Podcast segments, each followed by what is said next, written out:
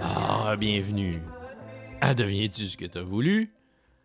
J'espère que vous passez un bel été. J'espère que vous survivez sans trop d'inconfort à la canicule.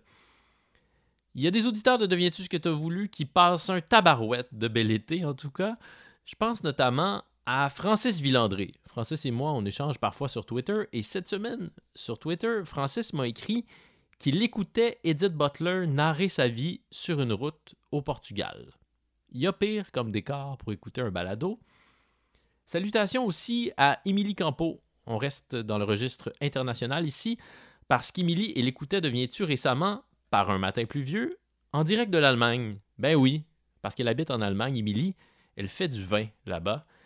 Elle m'a pas précisé si elle entendait nommer une cuvée en l'honneur du balado, mais je me permets de rêver, je me permets d'espérer que oui. Et dans un registre considérablement moins champêtre, salutations à Marianne Phoenix, qui nous écoutait il y a quelques semaines dans la salle d'attente d'un bureau de Service Canada. C'est ce qu'elle nous a dit sur Instagram. J'imagine qu'elle devrait en sortir bientôt de ce bureau. Quoi qu'il en soit, on souhaite à Marianne bon courage. Mon invité aujourd'hui, c'est Stéphane Bureau, et ça faisait plusieurs mois, pour ne pas dire plusieurs années, que je tentais de le convaincre de participer à mon balado. Stéphane m'a d'abord répondu qu'il n'y avait rien à dire, ce dont je doutais beaucoup. Je me suis donc permis de lui réitérer mon invitation, et il a fini par accepter. Ma persévérance a été récompensée. Mais comme Stéphane, c'est un globe trotter, il vit pas toujours au Québec, ça a été difficile d'arrimer nos agendas.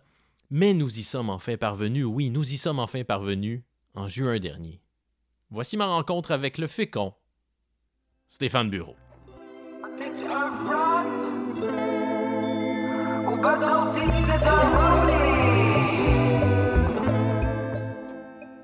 Lorsque tu as interviewé euh, José Saramago, Oui. Monsieur Saramago t'a dit J'écris pour une sorte de lecteur. Je les appelle les inquiets. Les gens qui sont troublés par la vie sont mes lecteurs. Est-ce que Stéphane Bureau est un lecteur de José Saramago? Oui, je l'ai été beaucoup. Je l'ai été beaucoup. Je l'ai été beaucoup pour me préparer, puis je l'ai été beaucoup avant. Et euh, c'est une lecture difficile, exigeante. C'est un auteur difficile et exigeant qui, euh, qui te demande de travailler avec lui. C'est comme euh, un peu faire de l'alpinisme sans, sans corde et, euh, et pas encordé, donc en solo. Il y a quelques aspérités auxquelles on s'accroche sur la paroi lisse de sa prose. Puis en fait, elle n'est pas lisse, sa prose, mais elle l'est apparemment quand on commence à y entrer à cause de la ponctuation, à cause de ces pages sans fin où on a l'impression qu'on est laissé à nous-mêmes. Puis c'est extrêmement satisfaisant quand on arrive en haut Hmm. et qu'on voit nos, nos bouts de doigts avec la craie qui nous ont permis de se rendre, de s'accrocher à la paroi. Puis on se dit, ah, j'ai fait le voyage. On mesure Euh, l'effort à, à la corne qui se trouve sous- sur nos doigts. Oui, mais en fait, euh, la douleur est, est pas toujours mutuellement exclusive avec le plaisir et, et, euh, l'effort. Et c'est pas ici un masochiste qui parle. Tu ne fais ça. pas une grande révélation Non, présentement. non, non, non, non, mais je pense qu'il y a euh, dans les, les plus grandes satisfactions, dans les plus grands sommets qu'on atteint à la hauteur de nos petites vies, euh, ben, souvent de la corne ou des ampoules qui témoignent de ce qu'on a déployé pour s'y rendre, mais rendu là, c'est des trophées de chasse ou c'est des, des- des espèces d'a- d'accomplissements, c'est de se voir les mains puis se dire, hey, c'est avec ça que j'ai réussi à grimper. Comment est-ce qu'on tu- aurait commencé? Euh, je pense qu'on aurait commencé. C'est euh, une, petite, une petite stratégie. Je vais, je vais tenter de cesser de, de balbutier comme ça devant euh, Stéphane Bureau, qui est toujours euh, très en verve et qui prononce. Il n'est pas euh, toujours très en non? verbe, c'est faux. Non, non, non, non, non. Des fois, j'ai C'est pourtant une réputation qui, euh, qui le colle. euh, Oui, mais c'est pas parce qu'on a une réputation que c'est avéré. C'est vrai que je suis bavard, ça m'arrive de l'être. Euh, donc peut-être que je, je suis en verbe souvent, mais j'ai l'impression en, en avançant en âge que le, le couloir de, de ma pensée et de ma capacité à l'exprimer va se rétrécissant. Euh, j'ai pas la même euh, amplitude ou la même agilité à, définir, ou alors je suis plus critique. C'est peut-être ça aussi, parce qu'à 20 ans, on est con, puis on pense qu'on est pas mal. Euh, donc, à 57, j'imagine qu'on est con et qu'on le sait. et donc, on s'entend. Mais non, j'ai de plus en plus de difficultés, et c'est très inhibiteur dans le métier que je fais. Je ne veux pas euh, ouvrir une longue parenthèse parce que j'ai pas Ben, d'état d'âme. Mais Un podcast, c'est une sorte de longue parenthèse de toute façon, Stéphane. Donc, euh, Oui, oui. c'est le médium parfait pour ça. Ah, ça tombe bien parce que moi, j'ai convoqué personne. C'est ta marquise. Alors, si d'aventure, il n'y a personne qui nous écoute, ça sera parce que l'intervieweur est ennuyant et que ta réputation ne mérite pas qu'on se déplace. Je sens toute la pression euh, sur mes épaules présentement. Moi, je n'en sens aucune, en tout cas. Tant mieux. Je serais triste que tu en sentes. Ça, c'est un long silence. Oui, mais c'est parfois fécond, les silences. Ah, c'est un, outil précieux en radio. J'ai beaucoup utilisé euh, la fécondité du silence pour accoucher des fois de choses surprenantes. Et, mais pour soi-même, des fois, il faut savoir s'arrêter, euh, mm-hmm. y compris dans une question ou dans, dans, un élan de spontanéité où on se rend compte qu'on dit quelque chose d'intéressant, de faire une pause, d'y réfléchir, parce que ce qui m'intéresse, c'est ce qui n'est pas scripté. Mm. C'est vrai pour ce qu'on accouche d'un invité qui est en face de nous et qui se surprend à dire quelque chose qu'il n'avait pas imaginé dire, parce qu'on est dans un monde de communication généralement contrôlé. Mais c'est vrai aussi pour la personne qui pose les questions. J'ai fait cette conversation avec quelqu'un que j'aime beaucoup et que j'admire énormément, qui s'appelle Marie-André Lamontagne, la semaine mmh, dernière, qui est une collaboratrice. grande lectrice.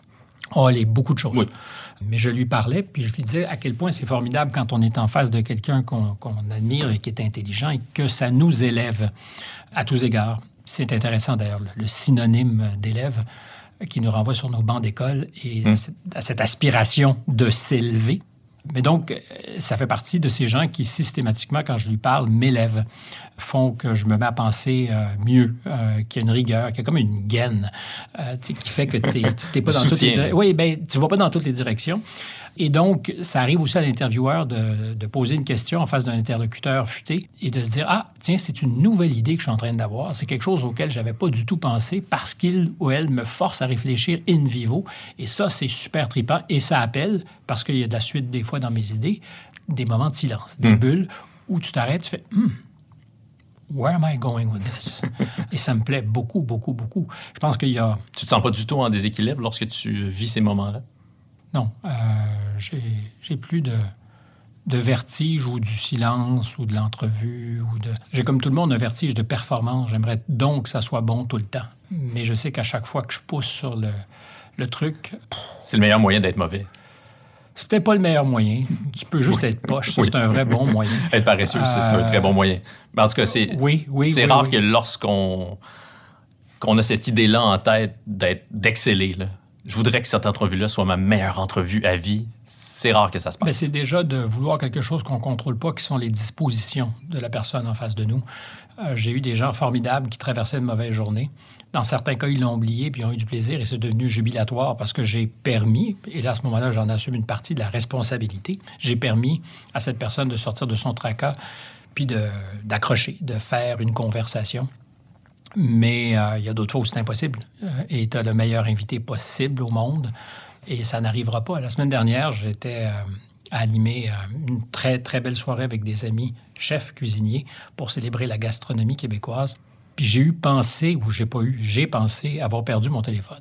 Et pendant les 15 minutes où je l'ai cherché, j'étais absolument fermé, clos, hermétique, à toute forme de... J'essayais d'opiner du bonnet puis de répondre aux gens qui venaient me voir, qui voulaient parler avec moi. Et je n'étais que concentré sur ce tracas. Ça, ça, dit quelque chose de la médiocrité de mon esprit. Mais, mais c'est ça. Et ça arrive en face d'un invité que il va se faire saisir sa maison en après-midi. J'en sais strictement rien. Il y a quelque chose, il a cassé avec sa blonde, elle a cassé avec son chum ou whatever. Euh, et tu peux rien faire. Donc la pression, tu peux t'en mettre un peu, mais en même temps, c'est un moment qui s'inscrit toujours dans un autre moment qui est... Euh, ce jour-là? Puis qu'est-ce qui se passe? Ça m'amuse que, tu me racontes ça parce qu'il m'est arrivé exactement la même chose tantôt, ou presque. J'animais un panel et là, soudainement, Stéphane Bureau m'a envoyé un texto pour me demander Mais quelle est l'adresse En fait, j'ai vu que tu m'appelais et là, je me disais Bon, ça y est, euh, cette entrevue n'aura pas lieu. Parce qu'il faut voir ou savoir, pour ceux qui ne veulent pas le savoir et qui nous écoutent, que ça fait quand même 18 mois, je pense, que tu m'as approché. Je te pourchasse. Tu as utilisé l'expression trophée de chasse tantôt. J'étais dans ma mire depuis euh, plusieurs mois, pour ne pas dire depuis plusieurs années. Lorsque je t'ai euh, contacté pour la première fois, tu m'as répondu ce que tu me disais tantôt. Merci de l'invitation, mais je n'ai rien à dire. Tu, le crois vraiment, ça, ou c'est de la, fausse modestie? Non, je ne suis pas faussement modeste. Je pense que j'ai même été par moments prétentieux, donc ce serait difficile d'être prétentieux et faussement modeste. Ou alors, ce serait un camouflage redoutable, sachant que je suis la proie du chasseur que tu es. Non, non, je pense vraiment que j'ai pas grand-chose à dire. si j'avais quelque chose à dire, j'aurais fait un autre métier, je me serais exprimé, j'aurais écrit des livres, j'aurais fait des essais, j'aurais fait toutes sortes de choses qui, qui témoigneraient de ce que j'ai quelque chose à dire. Euh, mais ça ne m'a jamais bousculé. Un, petit peu plus aujourd'hui, peut-être parce que euh, l'époque, comme je le dis souvent, est formidable, donc il y a peut-être un peu plus de choses à dire. Mais non, euh, mon métier, c'est de poser des questions. Mon métier, ça a toujours été d'être curieux, tous azimuts. sans frontières, sans territoire. J'ai jamais pensé que j'étais. Tu as commencé cette conversation, et on verra si au montage cette, euh, C'est un montage euh, léger. Euh. Cette feinte pour me parler sans qu'on ait l'air d'avoir amorcé l'émission ou l'entrevue. C'était élégant. C'était super élégant. Donc, on a commencé en me parlant de José Saramago. José Saramago, dans cette même émission que j'ai faite avec lui. Contact. Contact disait Je travaille sur un tout petit territoire, un mètre carré. Et je fort. Je travaille en hmm. profondeur. C'est mon territoire, c'est à moi. Il faut être justement très fort, FORT, pour travailler sur un si petit territoire et aller en profondeur. Et j'ai toujours cru vraiment qu'il fallait euh, avoir une forme de génie. Je ne l'ai pas pour me contenter ou être pertinent sur un tout petit territoire. Donc, euh, ma curiosité, quand je dis qu'elle est tous azimut, elle est aussi le reflet de ce que j'ai un esprit probablement indiscipliné, euh, qui fonctionne un peu en arabesque, qui n'est pas qui n'a pas été formaté, un esprit qui n'a jamais été vraiment à l'école, un esprit euh, paresseux aussi par moments. Donc, j'ai posé des questions toute ma vie et j'ai pris beaucoup de plaisir à le faire, puis j'ai souvent été euh, pas trop mal à le faire. Est-ce que tu as quand même l'impression d'avoir creusé euh, pendant toute ta carrière le même sillon, à l'instar d'un José Saramago? Non, non, non. Euh, j'ai plusieurs sillons à ton actif. Oui, j'ai perfectionné un peu cette technique-là. Je pense que, dans le fond, on, s'enrichit de toutes les rencontres déterminantes dans une vie. Puis je dis ça comme si je me rappelais de celle-ci. C'est faux. Je ne me souviens jamais de rien. Hmm. Tu me parles de Saramago.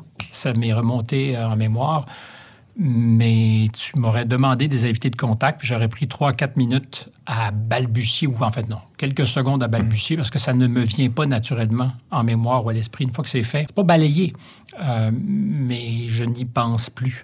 Donc, c'est quand même sur les barreaux, comme sur une échelle, de toutes ces personnes que mon sillon. C'est un peu contradictoire parce qu'en général, un sillon nous font rentrer dans les choses alors que l'échelle nous fait monter. Mais c'est ça, moi, j'ai l'impression de m'être fait sur les barreaux qui ont été plusieurs rencontres conséquentes, euh, plusieurs rencontres qui m'ont appris des choses, où il s'est passé justement ce que je décrivais tout à l'heure, un moment où l'invité dit quelque chose qu'il n'attendait pas, qui le surprend et qui, euh, évidemment, me surprend. Et ça, c'est mes, mes petits gotcha, pas... Euh, euh, comment dirais-je, pas de la vanité, mais c'est des moments où j'ai l'impression d'être utile, hmm. d'ajouter au patrimoine, d'ajouter pour Jean d'Ormesson, pour euh, euh, Saramago ou Paul Auster. Paul Auster, il y a très très longtemps, Jean Marais, alors à ce moment-là, si on parle de contact. Mais ça pourrait être dans, des registres beaucoup plus... François Morancy. Oui, exactement. Pour moi, c'est... Puis je ne fais pas de distinction de François Morancy et Jean Dormesson, même s'il y en a un, évidemment. François n'est pas appelé demain matin à être à l'Académie française, mais sa contribution, il a pourtant écrit des livres, mais euh, oui, je comprends ce que tu veux dire, Stéphane. Mais je fais pas de hiérarchie, c'est-à-dire qu'il n'est pas sur ce territoire-là, il fait autre chose et il le fait très efficacement, puis il a fait un passage euh, assez remarquable à l'écriture dramatique qui demandait euh, ben, de la discipline, des guts et du talent. Hmm. Donc, je fais pas de hiérarchie, mais oui, j'espère que peut-être une fois ou deux avec François Morancy, parce que je l'ai interviewé quelques fois, il y a des petites choses qui ont ajouté au patrimoine disponible d'informations sur le personnage. Mais quand même, au moment où tu te trouves euh, devant tous ces humoristes qui, qui t'ont interviewé dans le cadre des, grandes entrevues juste pour rire, il n'y a pas une part de toi qui se dit tabarouette, ces gens-là ont peut-être euh, un peu moins de, richesse à m'offrir que tous ces grands que j'ai rencontrés euh, en faisant contact. Je ne sais pas si la question révèle plus ton préjugé que la réponse ne sera intéressante. Mais c'est paradoxal, c'est-à-dire que c'est pas vraiment un préjugé qui est le mien au sens où c'est un de mes beats euh, dans, dans, oui, dans ma job de journaliste. Moi, je pense que c'est comme les, très bons euh, slammeurs, rappeurs, c'est des intelligences vives. J'ai mm. souvent dit que les... Et tous les humoristes sont pas également bons, hein, mais c'est vrai de n'importe quoi. Mais j'ai souvent dit, je me répète donc, que quant à moi, il était naturel de s'intéresser à l'humour parce qu'ils sont, à leur manière, des rapporteurs de ce que j'appelle l'ère du temps ou l'actualité et le bon stand-up à l'américaine quand il est bien pratiqué, ben c'est la recension de, des nouvelles du jour, mais dites, interprétées différemment de ce que fait euh, la personne qui livre les nouvelles. Quand j'ai commencé mon métier de correspondant à Washington, il y avait un comedy club qui était à côté de chez moi à Georgetown, où, en fait, je pense que c'est mon, prédécesseur, Jean-François Lisée, qui m'a initié, euh, parce qu'il était avant moi correspondant, puis j'ai repris son beat, et il se trouve que je connaissais Jean-François depuis très longtemps, ça avait été un élève de mon père à la faculté de droit. Et euh, une de mes premières visites, quand je suis allé me préparer à prendre le relais, c'était euh, justement probablement une soirée passée au Comedy Club. J'étais déjà un bon client, mais Jean-François, je crois aussi, dirait un peu la même chose. Les humoristes euh, sont essentiels pour comprendre certaines sociétés. C'était très, très vrai de la société américaine. ça commence à l'être aussi ailleurs dans le monde parce que l'approche du stand-up, pour moi, Raymond DeVos, c'était pas un stand-up, c'était un artiste. On est davantage dans le théâtre. Oui, exactement, comme on pourrait dire de Marc Favreau, euh, qu'il était dans le théâtre, euh, il faisait de l'humour, mais tu étais dans un voyage. le stand-up, c'est chirurgical, c'est le peloton d'exécution. Tu as, 15 secondes pour faire le contact avec la salle. S'il n'y a pas des rires après 17 secondes, tu commences déjà à être en chute libre. et ça carbure beaucoup à ce qui se passe dans le monde. alors, il y a des jokes, évidemment, de de couple des jokes, de, tout ce qui est euh, le petit bois de l'humour, mais tout ce qui peut avoir de délétère dans, dans l'air du temps. Mais l'actualité, euh, les nouvelles, euh, c'est... George Bush a été très, très, très, je parle du deuxième, Bush a été très utile et généreux à toutes sortes de, ben John Stewart par exemple, mais toutes sortes de comiques qui ont inventé un nouveau genre qui était presque de, de l'humour politique comme alternative aux bulletins de nouvelles traditionnels. Donc, euh, je pense qu'il n'y a aucun doute que les humoristes ont une fonction et que c'est des gens compétents, euh, utiles. Et c'était pas pour moi de me retrouver en territoire, euh, en terrain incognita, que d'aller rencontrer des humoristes. Alors, à ta question, parce que je m'en souviens. Ma question pleine de préjugés. Féconde. Féconde en préjugés, effectivement. En l'absence de silence de préjugés. je dirais ça m'est arrivé des fois, mais c'était plus le reflet de, ma fatigue. dans le fond, moi, mm. j'ai, à chaque fois que je me suis dit, ah, ça me tente pas, ou je, vais le dire très vulgairement, parce que c'était comme ça que je le disais, OK, je vais aller interviewer un artiste. Pas parce que d'être artiste est vulgaire, c'est-à-dire que je me disais, OK, je rentre dans, ce registre-là. C'était le reflet de, de ma lassitude à moi, jamais de la personne que j'allais rencontrer. C'était justement mon préjugé qui parlait. Après ça, j'en ai fait plus de 100, 100 euh, quelques, euh, longuement, euh, de façon appuyée, avec une mécanique de mise en scène que, j'ai adoré créer. En termes d'objet de, création, c'est probablement un des, un des produits les plus aboutis que j'ai fait, les grâces d'entrevue, mmh. parce qu'il y avait vraiment un cahier des charges. Je pense qu'on a inventé un format. Je crois que c'est un format qui aurait pu s'exporter. On l'a vendu, mais j'aurais aimé qu'on aille plus loin encore avec... on a vendu la série, mais pas le format. Je crois qu'il y avait un format l'entrevue est au cœur du, métier de communication. Puis euh, ça se renouvelle pas souvent. Il y a eu Lipton avec euh, ses, entrevues consacrées à L'acteur Studio. L'acteur Studio, qui était un petit peu, je dirais, le, le début de l'idée qui nous a donné envie de faire ça, mais on a vraiment, je trouve, bonifié. Tu as mis de côté le pupitre, ce qui est une très bonne idée. Et, et ben, quand tu as le bureau, pourquoi avoir le pupitre? mais. Thanks. Mais qui est clair, c'est qu'on a ajouté par euh, toutes sortes d'éléments, toutes sortes d'artifices, de stunts qui ont été utiles. C'était pas juste pour donner du rythme, parce que ça créait ces moments aussi de nostalgie, de souvenirs qui sont propices à faire revivre quelque chose. tes invités dans certains décors, exact, qui leur des moments importants de leur carrière. Et l'objet, c'était pas juste de dire « Waouh, ça bouge », c'est de créer des conditions propices à accoucher de quelque chose de fécond, d'utile. Euh, donc, j'ai adoré ça. Et euh, si à un moment donné où j'étais davantage fatigué, c'était pas parce que j'étais en face d'humoriste, c'est parce que ça faisait 12 ans. C'est quand même en télévision une bonne ride, sans quelques épisodes. Euh, j'étais fatigué du territoire qu'on avait ensemble balisé, puis il était temps de passer à autre chose pour ne pas se répéter, c'est tout. Euh, mais jamais, jamais, jamais j'ai eu, loin s'en faut, le syndrome du « oh, que ça me tente pas D'ailleurs, je l'aurais pas fait. Hmm. S'il y a quelque chose, moi, c'est des gens que j'admire je te posais cette question-là, non pas parce que je crois moi-même qu'il y a là une contradiction grave. Hey, ça faisait une méchante longue réponse pour que tu me dises. oui, Dans le fond, ce que je voulais dire, c'était pas la question que je t'ai posée, c'est ce que je vais dire maintenant. Ce que je vais dire maintenant, Je te posais cette question-là parce que je crois savoir que ça t'agace qu'on perçoive ce, grand écart-là euh, auquel ressemble parfois ta carrière comme une contradiction. Mais d'abord, ça n'a pas à m'agacer parce que c'est pas moi qui euh, pose le jugement. C'est pas, euh, on m'en parle pas tellement. Ça, existe. Les gens t'arrêtent pas sur la rue pour te parler non, de ça. Non, non, non. et l'autre affaire, c'est qu'il y a effectivement, quand tu donne une entrevue, souvent un manque d'imagination parce que la personne a déployé ses neurones à se préparer 30 secondes avant. Euh, alors, il y a comme des, des espèces de red flags, des drapeaux rouges. tu dis, OK, euh, comment combiner le téléjournal avec euh, l'humour? J'ai ça sur mes feuilles ici. non, non, mais ça je le conçois, je le conçois. Puis c'est pas mauvais, mais ça ne m'agace pas, sinon que ça me semble assez banal. Puis je l'ai dit tout à l'heure, je pense qu'il faut avoir beaucoup, beaucoup, beaucoup, beaucoup de talent pour faire une seule chose euh, et rester pertinent. C'est vrai de, j'imagine, un grand présentateur, grande présentatrice de nouvelles. C'est vrai de, toutes sortes de choses. Il n'y a absolument pas le début d'une once d'ironie dans ce que je dis. Alors, je me suis senti, moi, plus... Euh, mieux récompensé, plus utile à changer dans les registres, les genres, euh, et à faire des choses différentes où j'avais l'impression, en tout cas, de, de moins m'entendre, de me renouveler un peu, puis de pas abuser de l'invitation. je dis souvent ça, mais je pense qu'à un moment donné... C'est une de tes phrases chouchou, celle-là. Euh, oui, oui, oui, mais je crois qu'il faut... Euh, le général de Gaulle, je vais très mal le paraphraser, disait euh, Il vaut mieux quitter un mois trop tôt qu'une minute trop tard. Hmm. Et je pense qu'il avait parfaitement raison. Et, c'est la seule citation euh, du général que je vais aujourd'hui euh, vous servir. Euh, c'était sans, doute plus élégamment dit dans la prose, j'allais dire dans la bouche, en fait, du, au bout de la plume du général, mais bon, hmm. c'est ce que j'avais à dire. Une bouche qu'il avait magnifique, le général. Je te, laisse, je te laisse en juger. Personnellement, je me suis intéressé à son képi, mais sa bouche, ben, il y avait une espèce de lip, effectivement. Tu as évoqué ton père. Qu'est-ce qu'il faisait dans la vie? Il était professeur, donc? Il était professeur de droit professeur de droit, donc, mais, mais militant, euh, très engagé socialement.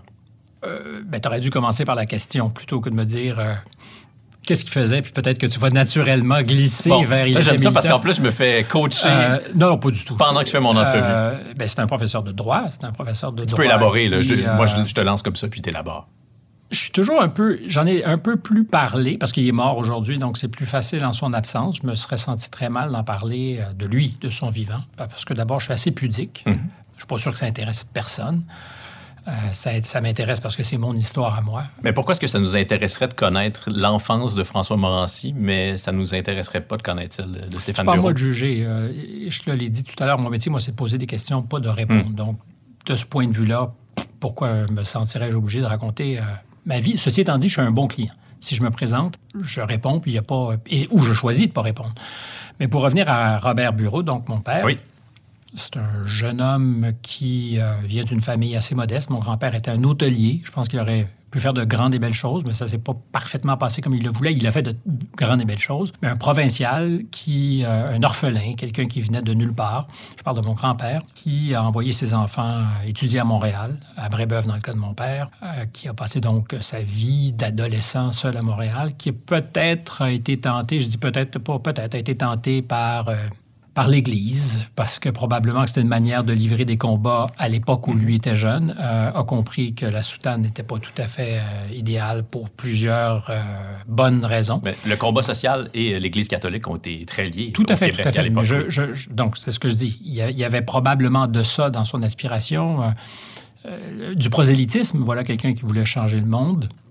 Il a choisi de faire du droit et euh, éventuellement dans son parcours d'étudiant, le droit social, qui est une affaire qui s'inventait, qui a un peu bisouné lui-même, le droit social, qui n'est pas le droit du travail, qui était vraiment une espèce de d'application théorique du droit et de ce qu'il peut peut-être participer à changer les, conditions de vie euh, des gens. Et nous étions euh, en France, à Lyon, au moment des événements de mai 68.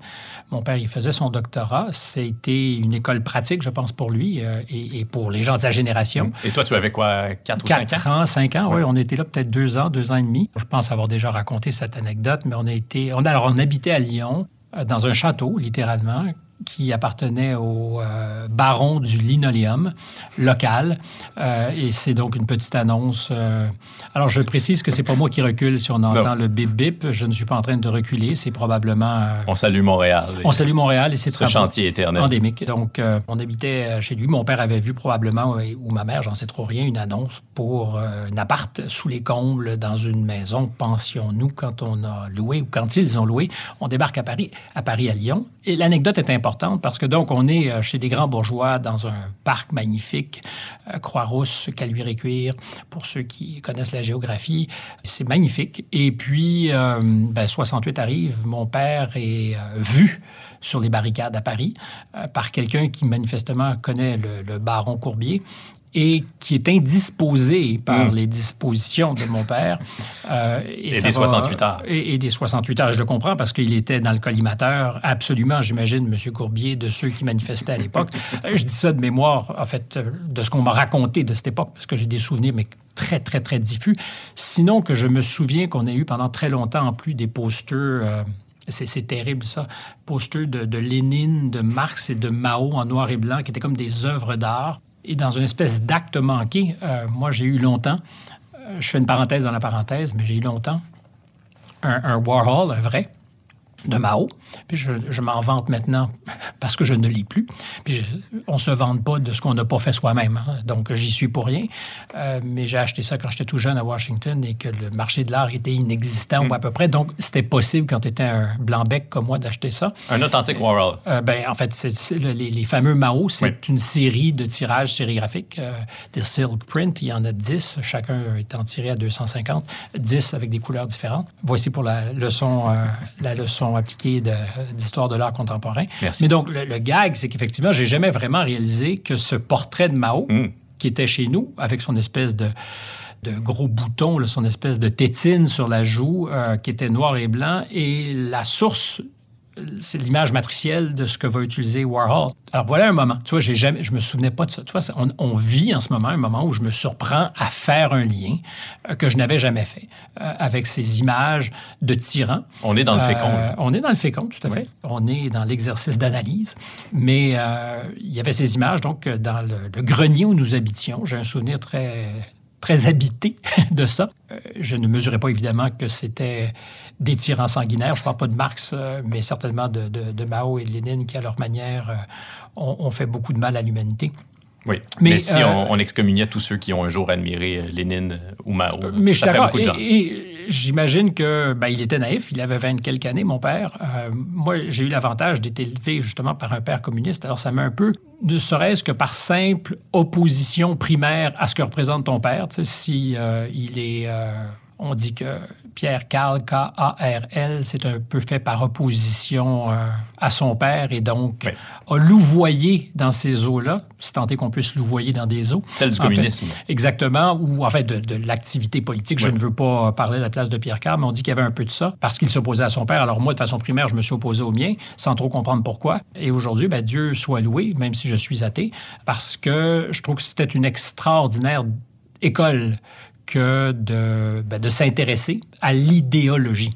Euh, ça nous sort un peu de l'histoire euh, que je racontais. Donc, on était effectivement à Lyon en mai 68. Mon père, jeune euh, professeur de droit éventuellement, formé, fait son doctorat là-bas, revient et fonde une faculté de droit au Québec, les sciences juridiques, à l'Université du Québec à Montréal, avec certains de ses camarades, des mousquetaires. Une affaire assez héroïque, je dois dire, qui ne m'a c'est pas que ça m'a pas intéressé. Euh, je pense qu'il est difficile, euh, quand on est vaniteux, de s'intéresser au succès de celui qui nous a mis au monde. Donc, j'imagine que j'ai été vaniteux assez pour ne pas suffisamment m'intéresser à ce qu'il avait fait. Et j'ai pas d'état d'âme quand je le dis. Hmm. Je, me, je, ne suis pas en train de, de, de me flageller et de dire ah c'est odieux. Je mesurais ce qu'il avait fait. J'ai eu de l'admiration de son vivant. Mais je pense qu'aujourd'hui, je le suis davantage encore parce que c'est pas banal. C'est la dernière faculté de droit qui a été fondée au Québec avec des ambitions qui étaient les siennes, c'est-à-dire de faire des avocats pour changer le monde.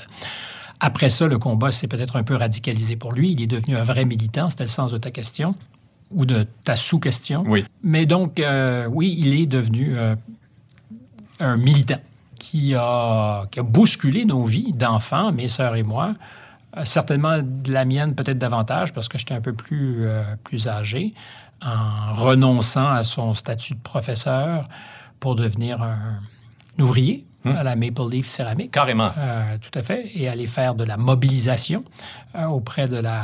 Ce qui n'est pas un mince choix.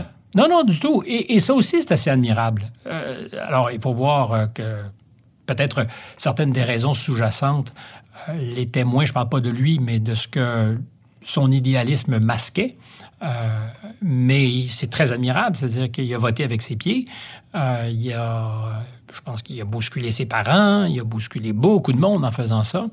Ses parents ont été extraordinairement indulgents. Je me rappelle que mon grand-père et ma grand-mère recevaient la Forge, le journal du Parti communiste ouvrier, parce qu'il fallait vendre des abonnements. C'est Ah. un peu comme des boîtes de biscuits chez les Jeannettes et les Scouts. Papa, maman, Euh, accepteriez-vous de vous abonner? euh, Exactement. Alors, euh, il devait être un peu dépassé, mais il l'aimait beaucoup, leur fils. Euh, puis ils avaient raison. Il était aimable, il était charmant. Et il vendait des abonnements à la Forge en plus d'être investi dans le parti. Alors, c'était très redoutable parce que ça nous a fait euh, abandonner notre petite vie bourgeoise à Outremont. On s'est déplacé sur les... C'était très, c'était très pervers, d'autant que c'est un quartier que je connais encore très bien ou que je fréquente même beaucoup.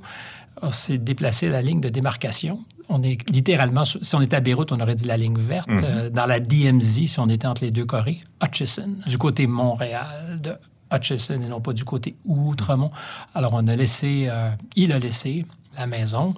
Et on a vécu. Euh, Mes parents se sont séparés aussi à peu près un peu à cette époque-là. Ça, je ne sais pas si c'est moins intéressant, mais enfin, bon, ça, participe du décor.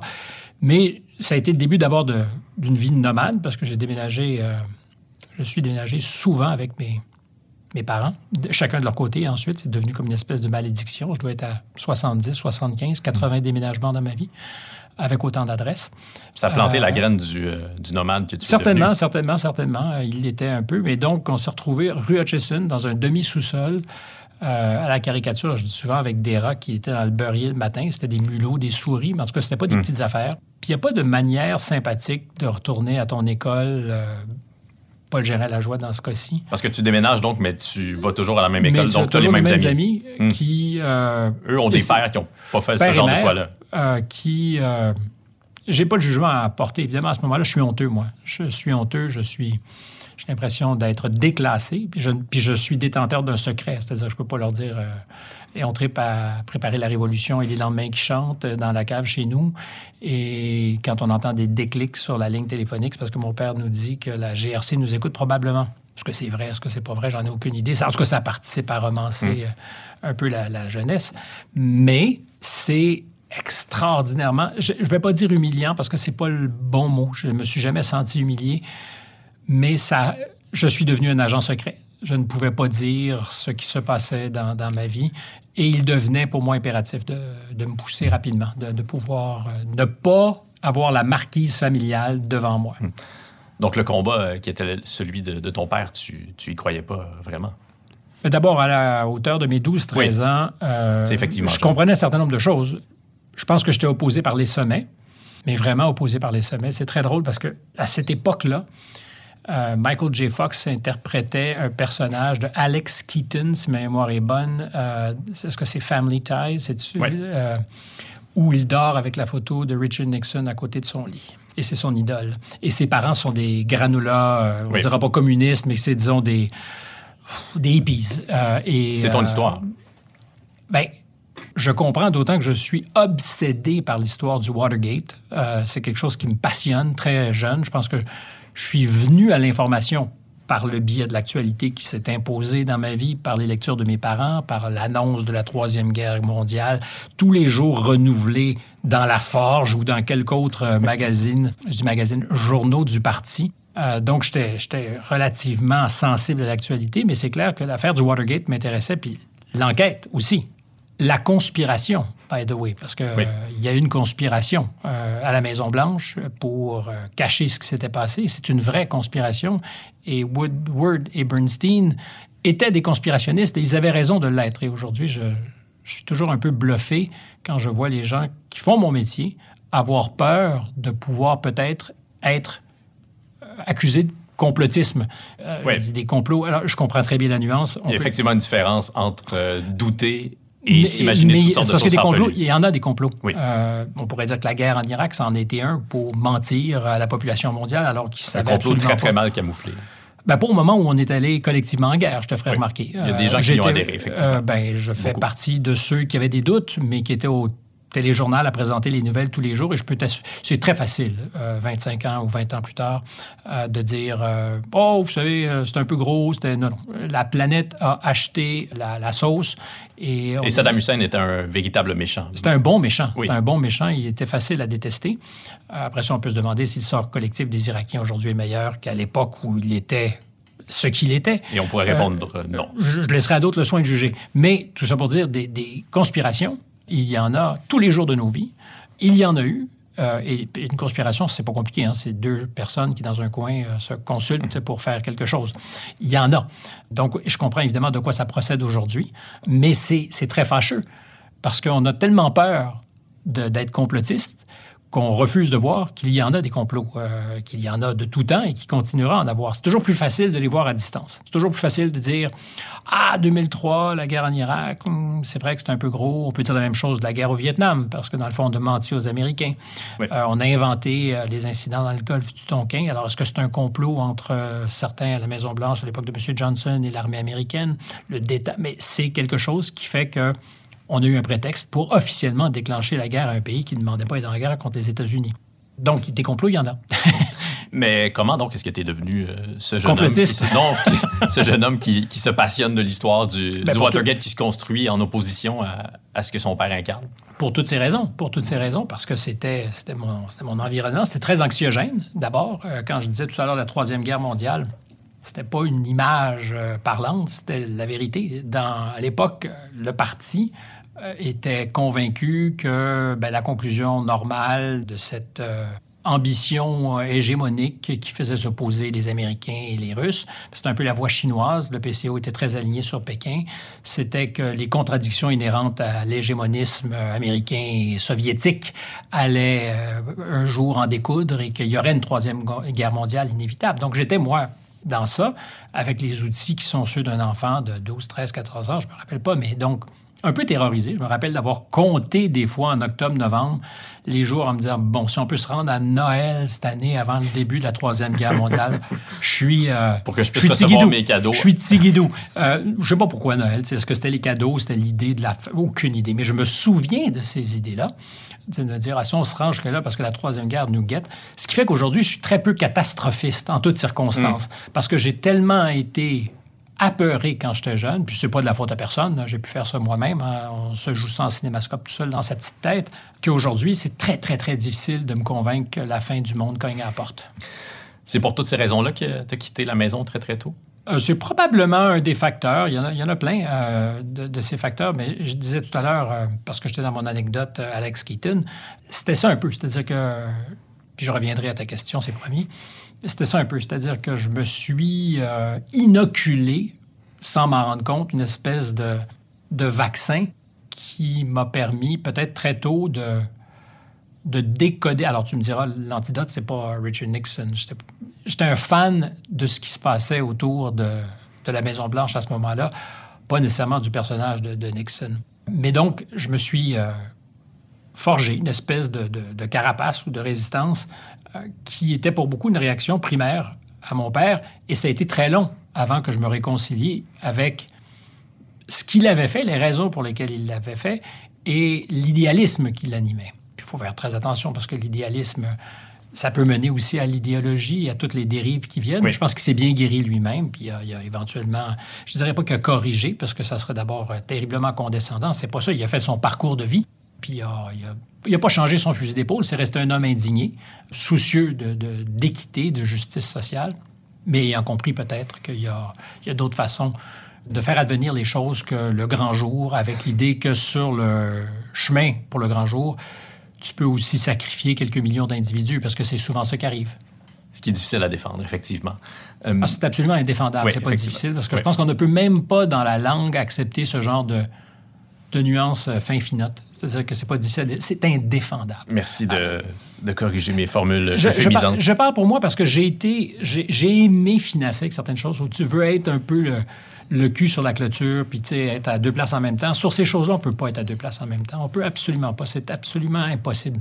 Et si on n'est pas euh, très vigilant, toutes ces tentations totalitaires, euh, idéalistes, redeviennent tendantes. Et je comprends pourquoi, mais il faut juste faire attention. Donc, tu as quitté la maison à 14 ans pour... 13-14, je me souviens pas bien. Pour... Ben, D'abord, comment est-ce que ça, c'est possible? Je ne le sais pas. Puis je ne vais pas épiloguer longtemps là-dessus parce que ça interpelle probablement encore ma mère qui est vivante. Je ne dis pas que ça l'interpelle au sens où elle était irresponsable, loin s'en faut. Euh, mais pour moi, c'est un mystère. C'est-à-dire que quand je suis devenu adulte et euh, que j'ai participé à élever des enfants, puis j'en ai vu grandir, je me suis demandé comment est-il possible que tu laisses partir ton fils de 13-14 ans en appartement euh, c'est une parenthèse qui va durer un an et quelques. Hum. Euh, j'avais en même temps une petite entreprise. Je sais pas, je suis parti de l'école aussi, euh, entre le secondaire 4 et 5, donc je suis revenu, moi, penaud, refaire mon secondaire 5 un an plus tard, après que ma cohorte ait eu quitté donc l'école secondaire, et avec ceux qui étaient donc un an plus jeunes hum. que moi, parce que j'avais abandonné pensant que j'irais faire fortune, je ne sais quoi, avec mes, mes affaires. Tu organisais ah. des, événements en marge du Salon du Livre, c'est ça? Entre autres, à Québec et à Montréal. Je faisais toutes sortes de choses. Ça s'appelait Polymédia. Ça s'est finalement assez mal passé. Comme ça, il est normal que ça se passe mal. J'ai, été assez indigne de la confiance qu'on, m'a faite. Mais comment tu quittes la maison, je ne sais pas. Je ne sais vraiment pas. Euh, c'est vraiment un mystère total. J'ai pas d'explication à ce jour. Puis je le dis pas euh, en ayant à distance... Euh, un jugement à poser sur mes parents. Je pense qu'ils ont suivi la courbe naturelle qui était la mienne. C'est-à-dire, je pense que c'était euh, irrésistible. on ne me disait pas non. Ou j'étais insupportable. Ils se sont dit, bon, on va, se soulager. Laissons-le partir. Parce que je n'étais pas sympathique non plus. J'étais... Je sais pas ce que j'étais, en fait, mais c'est difficile, hein, de, de, se rappeler de ce... On est toujours la même personne, mais on change plusieurs fois dans une vie. Puis d'ailleurs, il est très bon de se donner euh, un peu de, se prodiguer un peu d'indulgence pour des incarnations qu'on a eues, qui certainement étaient une partie de sa vérité, euh, mais qui ne sont pas sa vérité pour toute sa vie non plus. Je vais te poser une question qui va peut-être apparaître flagorneuse, mais est-ce qu'un des éléments qui était à l'œuvre à ce moment-là, c'est pas aussi que tu étais doté de, facultés euh, intellectuelles supérieures à celles de la moyenne? Ça m'a été souvent suggéré. Et je sais dans mon Ford intérieur que c'est pas vrai. C'est-à-dire que si j'ai un talent, c'est d'avoir tôt su bluffer, j'imagine, d'avoir du cran peut-être, ce qui est de moins en moins vrai parce que tu deviens de plus en plus lucide. Et donc cet avantage compétitif m'échappe aujourd'hui. Et pour ce qui est des talents précoces, c'est faux. C'est faux. Tout est difficile pour moi. Tout est difficile. J'ai pas de. Et je vis continuellement dans la terreur d'être découvert. Je le dis pas comme si ça. Comment dire, si je me révélais terriblement, c'est pour moi, c'est une évidence depuis toujours. C'est pas quelque chose qui d'être mis au jour ou oui, mis au jour, d'être. Euh, c'est textuellement le, le syndrome de l'imposteur. Oui, mais il remonte à très loin à ce moment-là. Et on m'a euh, syndrome d'imposteur où j'ai été beaucoup encouragé à penser autre chose. Et justement parce que je n'étais tellement pas capable de m'accomplir là où il fallait, au moment normaux de ma vie, m'accomplir, par exemple à l'école, j'ai tellement trouvé d'autres moyens, de subterfuges pour pouvoir aller briller ou réussir, sachant que ce qui m'était demandé, je n'y arrivais pas. Donc, j'étais mauvais à l'école, mais j'ai réussi à m'imposer, par exemple, euh, un peu à la radio, à la télévision de Radio-Canada en étant, j'imagine, euh, le singe savant euh, chez les 12 à 15 ans. Euh, donc, une espèce d'indulgence qui t'est concédée. Donc, j'ai comme bâti une histoire de, précocité, de je sais pas quoi, qui, finalement était utile. mais est-ce que j'avais des, des, moyens, des... Moi, j'y crois pas, en tout cas. on est peut-être de très mauvais juges pour soi-même, mais je n'y crois pas. Ce qu'on m'a dit euh, à ton sujet, c'est que tu travaillais vraiment beaucoup. Lorsqu'on t'écoute, lorsqu'on t'écoutait à Bien entendu, par exemple, euh, on avait l'impression que, que, tout était facile pour toi, que tout coulait de Mais je t'ai dit tout à l'heure que rien n'est facile hmm. pour moi. C'est l'histoire de ma vie, il n'y a rien de facile pour moi.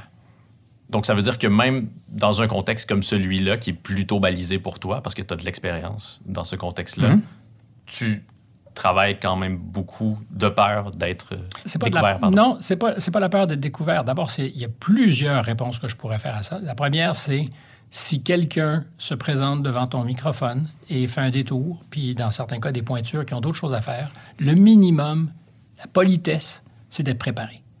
Première affaire. Deuxième, c'est d'être préparé parce que tu vas faire un oral devant des gens qui peuvent être, euh, selon les, les circonstances, plus ou moins nombreux.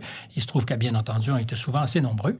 Puis c'est pas d'avoir euh, peur d'être déculotté, c'est de vouloir faire en sorte que les circonstances soient les meilleures. Tu sais, c'est un territoire ou un espace bien balisé, évidemment. Ça fait très longtemps que je fais ça. Et je suis capable de respirer avec le ventre quand je fais ça. Je ne suis, suis pas stressé parce que je me sens dans une zone qui est confortable. Mais c'est pas parce que je me sens être dans une zone confortable que je peux faire l'économie de la préparation. Euh, ça ne m'est jamais arrivé. Je ne suis pas encyclopédique. Je le suis quand je me prépare. Donc, euh, je, je lis, je fais mes devoirs, je, je prends des notes, et tu crées l'illusion d'une légèreté intelligente qui est la mesure de mon succès. C'est-à-dire que si tu y crois, ben, j'ai réussi. Parce que lorsque tu consacres, par exemple, une demi-heure à l'œuvre de, de Joni Mitchell, vous avez fait ça Ouais. l'été dernier, c'était un très beau moment de radio, on a l'impression que tu as fait un doctorat sur Joni Mitchell. Oui, Je devine que tu es fan pour Oui, vrai exact. de Ça Mitchell. aide aussi. Mais je suis fan. de- je- moi, je suis un bon public. Euh, Je suis un bon public. Tu parles- on a parlé de François Morancy. Tu me parles de Joni Mitchell. Pour moi, c'est la même chose. C'est pas le même retentissement, c'est pas. Mais je suis un bon public.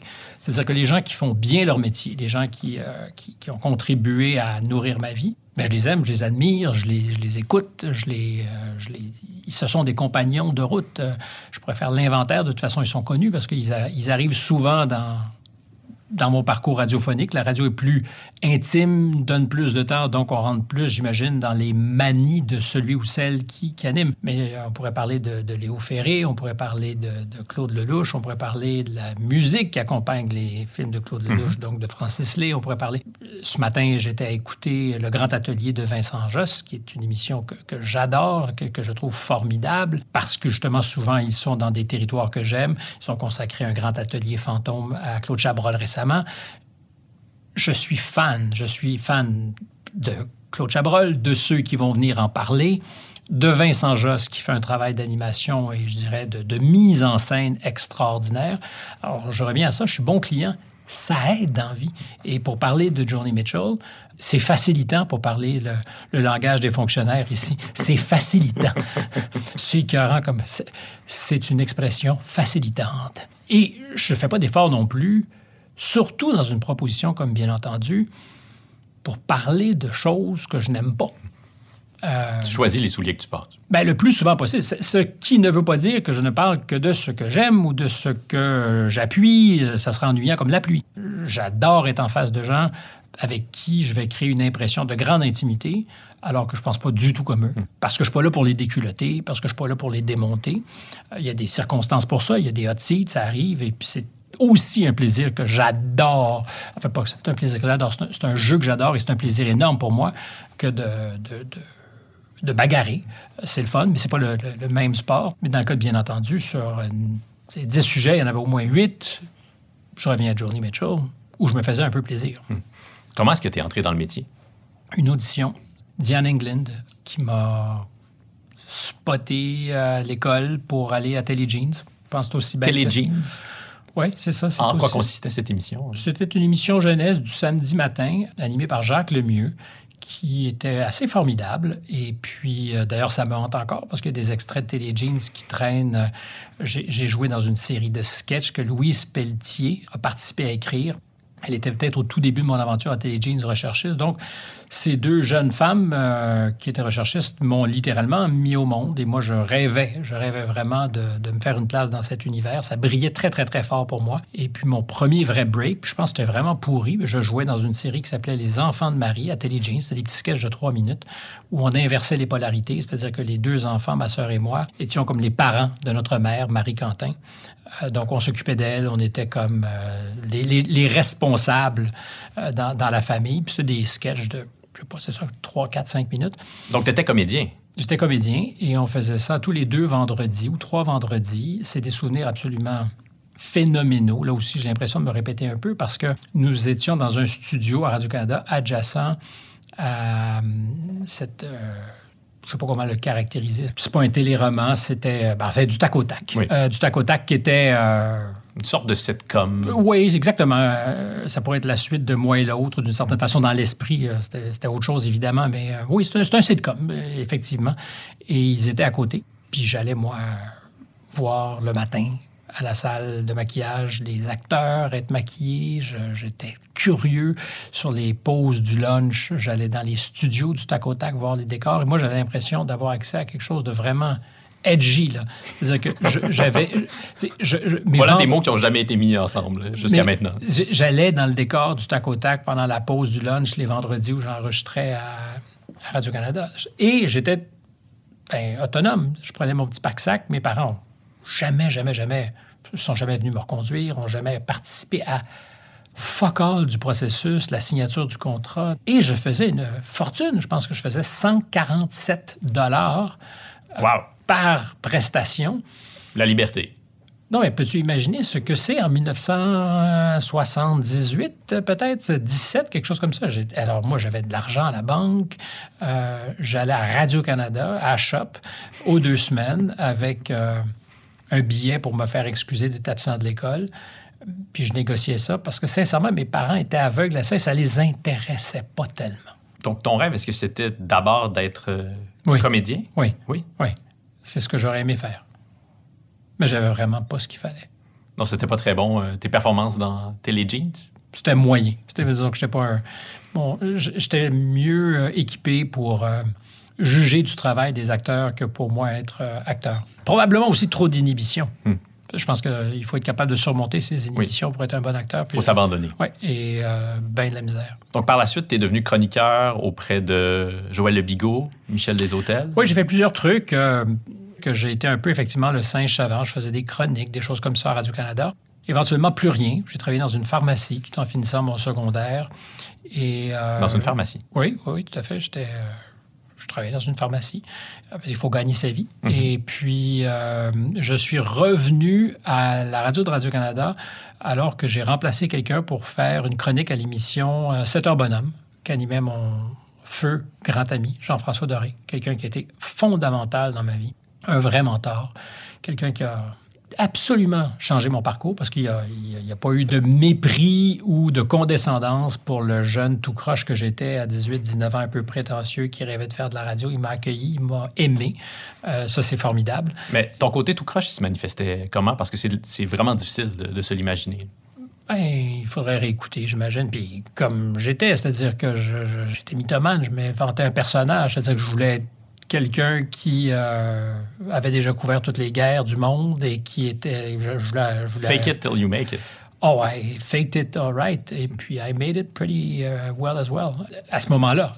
Et donc, euh, Jean-François m'a accueilli, m'a coaché, m'a aimé. Euh, puis ça, ça compte. Et éventuellement, il m'a aussi représenté, c'était mon meilleur ambassadeur à Radio-Canada, pour que je sois l'homme de la jeunesse lors de l'année internationale de la jeunesse, qui je pense était en 1984 tel que décrété par les Nations Unies. Alors moi, j'ai décidé que c'était une affaire fondamentale et qu'on devait tout stopper pour parler de la jeunesse. Alors je suis devenu l'homme de la jeunesse en 84 à Radio-Canada. Je faisais, j'avais trois, trois perchoirs. J'étais le matin avec Joël, deux ou trois fois par semaine. Euh, il y a très longtemps, donc à l'époque de CBF Bonjour, avec Alcide Ouellette qui était à la météo, et toute une équipe, en particulier, je pense au gars des, sports, euh, puis Claude Kenville, qui est devenu quelqu'un que j'ai beaucoup aimé par la suite, en fait, parce que je ne le connaissais pas vraiment, mais je les ai tous rencontrés. C'était très intimidant et en même temps excitant de, voir tous ces gens-là. Puis dans certains cas, des vraies légendes. Euh, Richard beaucoup, Garneau. Beaucoup de légendes dans une même pièce, dans un même Mais c'est tout à fait vrai. C'est tout à fait vrai. Euh, Francine Schmaldi. Francine, Richard Garneau. Moi, je me pinçais. Je trouvais ça. J'avais l'impression vraiment de. I was living the life. Et je faisais l'après-midi le retour à la maison, euh, Montréal Express, avec des hôtels, Michel. Et en soirée, mon, mon, territoire principal, c'était 7 heures bonhomme, euh, où j'étais comme un peu chez moi. Mais je couvrais donc cette année de la jeunesse. Puis ça a été mon tremplin, un peu, parce que suite à ça, j'ai euh, commencé à travailler dans la salle des nouvelles comme rédacteur, puis j'ai commencé à sober dans toutes les différentes émissions d'affaires publiques de Radio-Canada. Donc, ça s'appelait Présent. Il y avait un présent tout, là. Euh, présent midi, présent international, présent dimanche. On était très, très présents. C'était un peu le concept de ici, aujourd'hui. donc, toutes les émissions d'affaires publiques à la radio étaient présentes. Et j'en ai fait un méchant paquet de ces présents. Puis ça a été mon école. Hein. C'est vraiment là que j'ai tout appris comme journaliste, euh, particulièrement à la radio. Puis dans des registres très différents. J'ai fait des affaires publiques, j'ai fait des nouvelles. Euh, j'ai eu la chance de travailler sur des émissions qui avaient des moyens aussi où on pouvait se déplacer. Donc j'ai très tôt eu le, loisir d'aller interviewer du monde. Euh, aux États-Unis, ailleurs. Euh, je me rappelle d'une rencontre avec l'ambassadeur américain aux Nations Unies, Vernon Walters, qui était un francophile extraordinaire, un personnage truculent qui était vraiment surdimensionné, énorme d'ailleurs, qui avait été à la CIA pour une partie. Au sens propre et figuré. Euh, tout à fait, au sens propre, vraiment un gros monsieur, euh, très énergique, avec une culture phénoménale, espion toute sa vie, avait travaillé à la CIA très longtemps et à ce moment-là, ambassadeur des Américains aux Nations Unies, m'avait donné une heure de son temps. Et euh, c'est un très, très, très bon souvenir parce que ça, j'avais l'impression que je vivais enfin ce que je voulais vivre. J'étais euh, on a first name basis avec Vernon. Euh, my friend Vernon. My friend Vernon. En fait, mon, mon pote Vernon, parce qu'il parlait mm. un français parisien. il était, c'était une intelligence, mais hors du commun. C'est les débuts de, de, ma passion pour ce métier qui ne m'a jamais lâché, puis de la rencontre et du prétexte pour aller cogner à la porte de quelqu'un qui normalement ne devrait pas te parler et qui te dit ah ok. Je te pose une question très très pragmatique.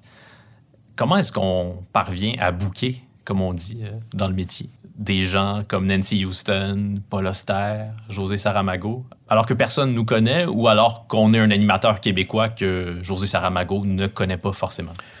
Ben, Woody Allen, par exemple, que tu as reçu à bien entendu. Une chose mène à une autre. C'est-à-dire qu'à 20 ans, on n'a pas la même feuille de route qu'à 50. On ne parle pas de la même manière. On est précédé de rien à 20 ans. C'est-à-dire que tout est vierge et il y a, il y a, juste les possibles de ce qu'on est capable de pitcher. À 50, ben, on est toujours précédé de rien parce que l'avenir est devant nous, pour ce qui en reste, mais on a un passé qu'on peut mettre en valeur, puis on peut dire, ben écoutez, j'ai vu cette personne-là, j'ai fait ci, j'ai fait ça, et ça devient autant de cartes de visite.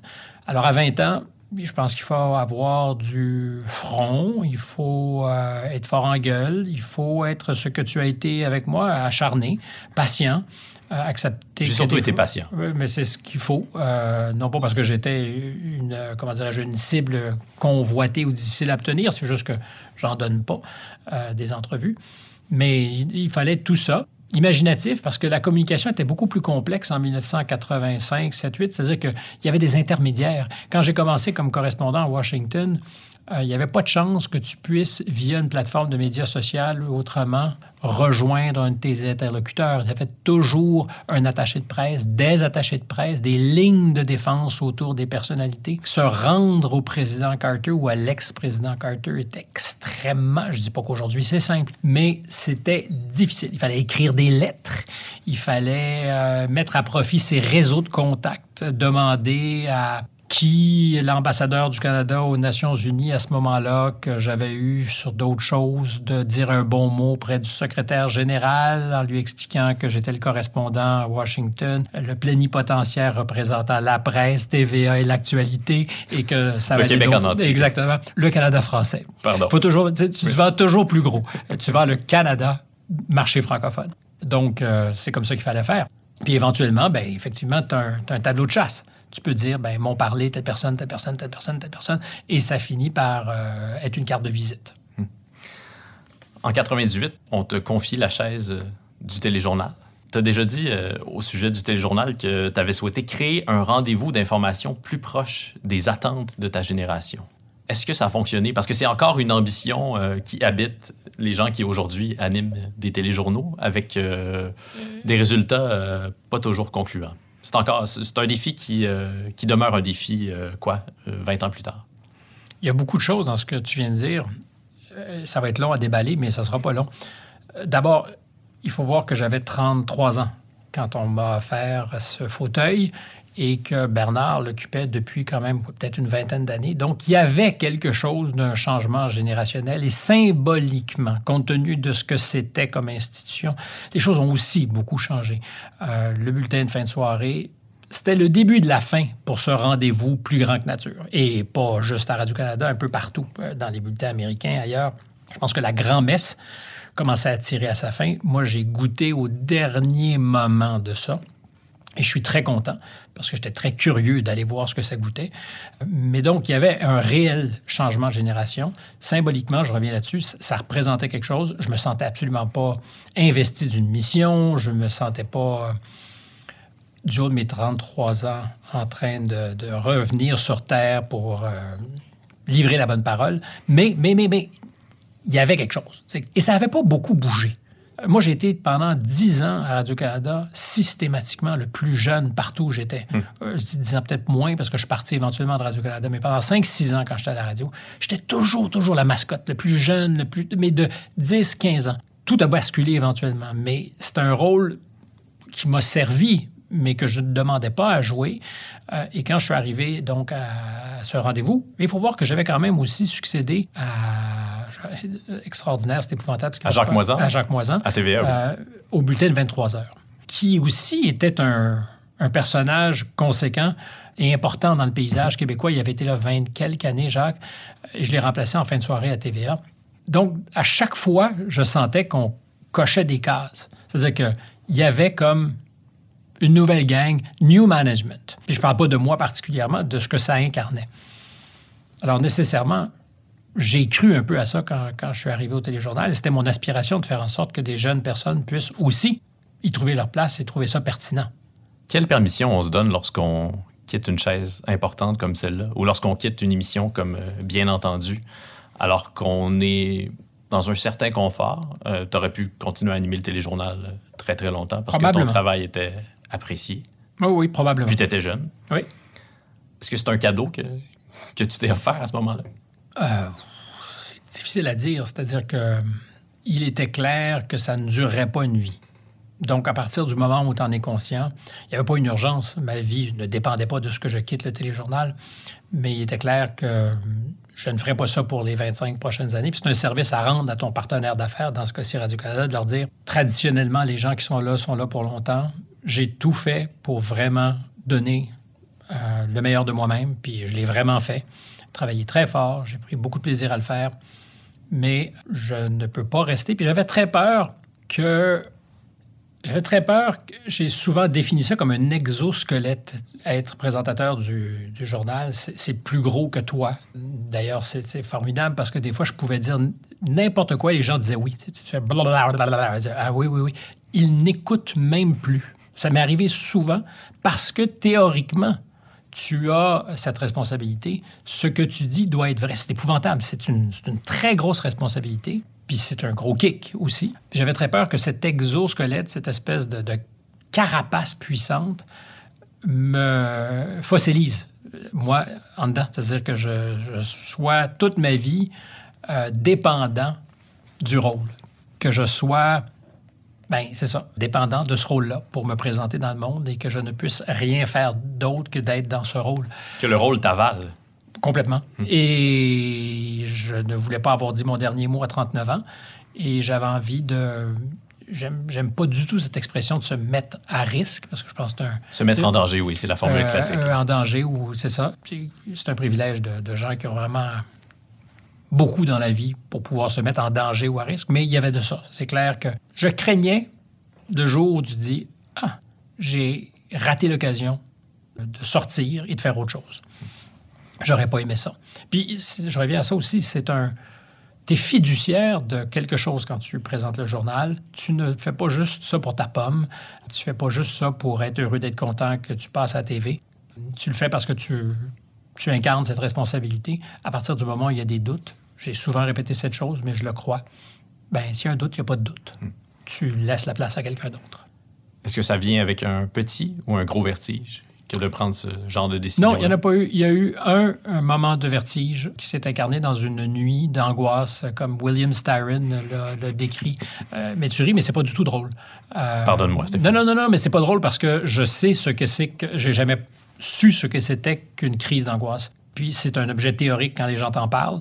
J'ai fait une crise d'angoisse une fois dans ma vie pour vraiment mesurer ce que c'est. Puis, On a l'impression de mourir lorsqu'on fait Ouais, une crise d'anxiété. d'être. euh, moi, je reviens toujours à l'image de William Styron, c'est-à-dire que tu es ligoté à une plage et la marée monte et tu vois et sens l'eau qui arrive et tu te dis, OK, je vais me noyer là et je ne peux pas bouger.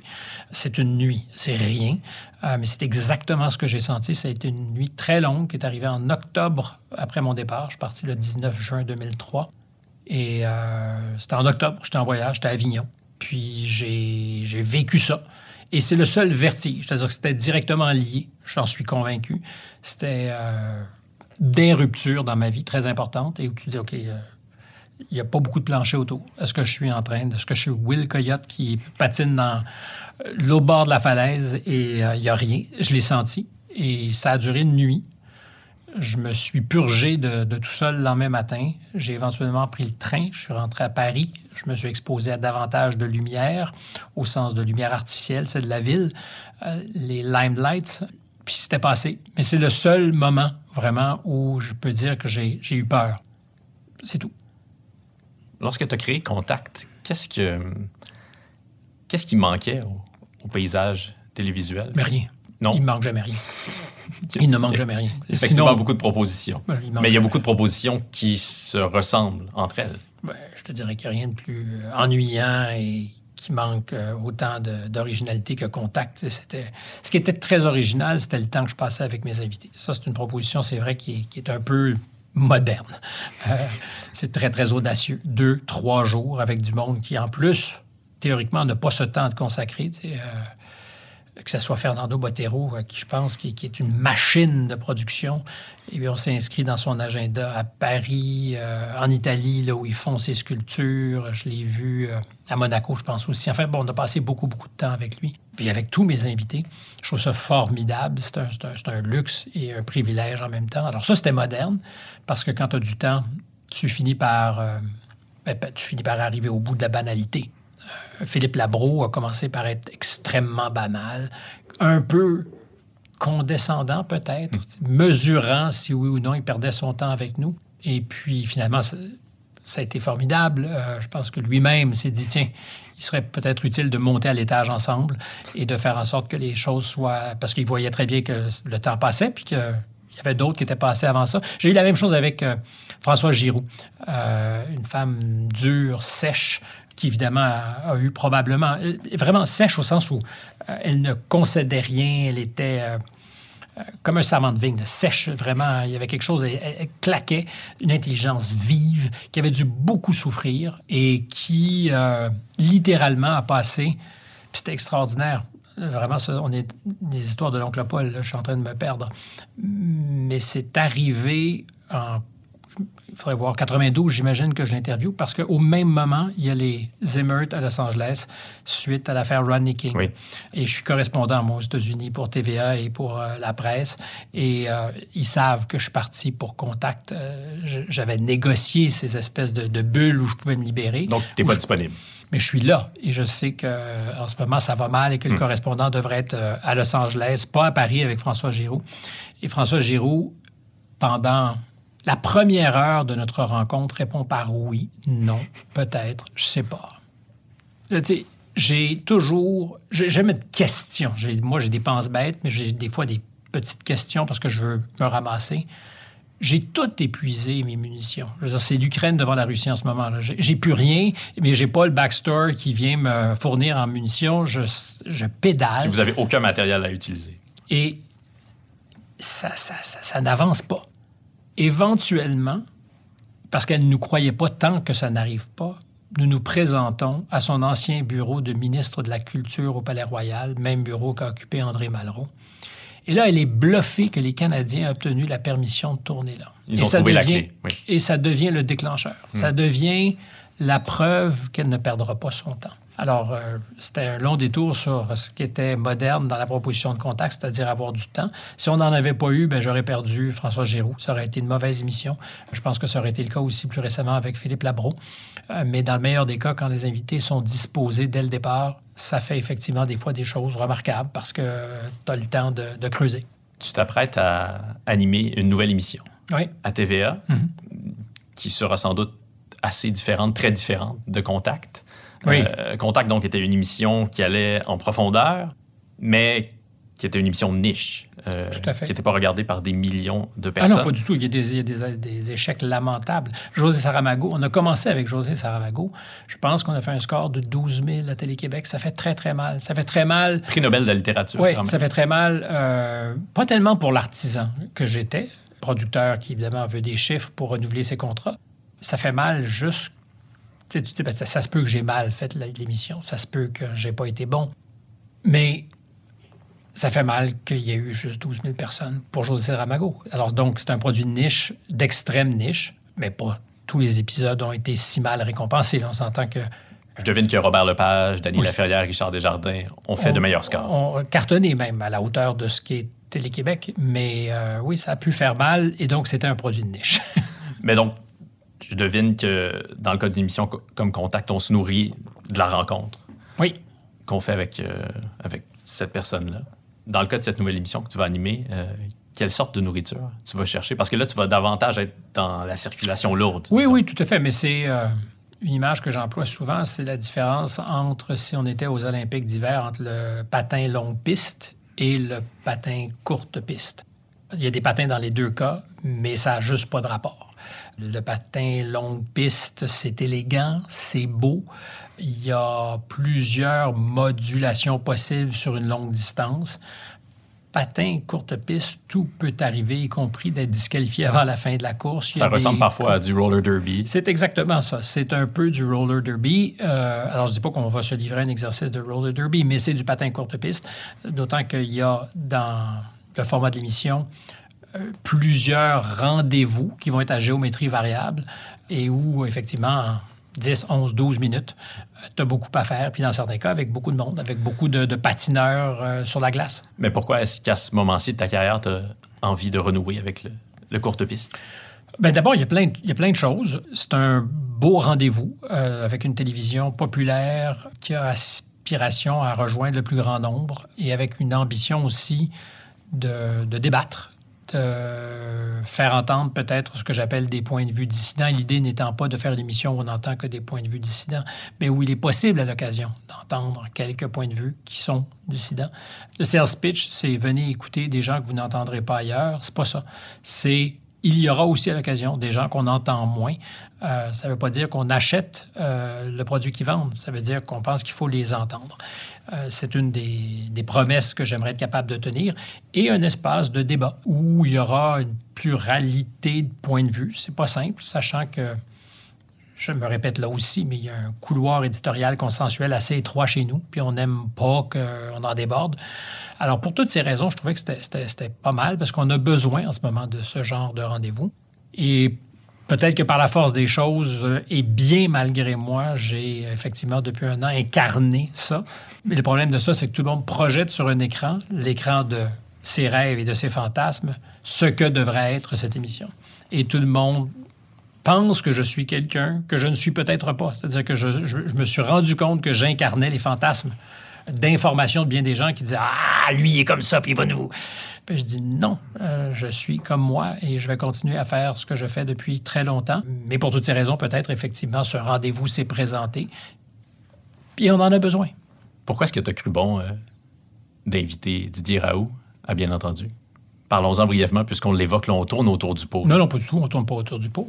Non, à mais moins c'est- que c'est- que- notamment c'est, cette entrevue-là qui a cristallisé ce que tu évoques à l'instant. Oh, oui, mais on ne tourne pas autour du pot, ça ne me gêne pas. C'est juste que ça devient lassant dans ce cas-ci parce que clairement, je suis ni son pote, ni, ni euh, fan numéro un. Vous vous textez Euh, pas? Non, du tout, du tout, du tout. Alors, D'ailleurs, pour se rendre à lui, c'est- vraiment, tu prends le maquis, tu, tu, tu fais passer des messages, puis éventuellement, quelqu'un fait des tam-tams, puis tu OK, tu as un Q, tu peux l'appeler, ou son adjointe à ce moment-là. Ça n'a pas été simple, mais finalement, c'est rendu. Euh, Pourquoi? Euh, La question, c'est pourquoi pas?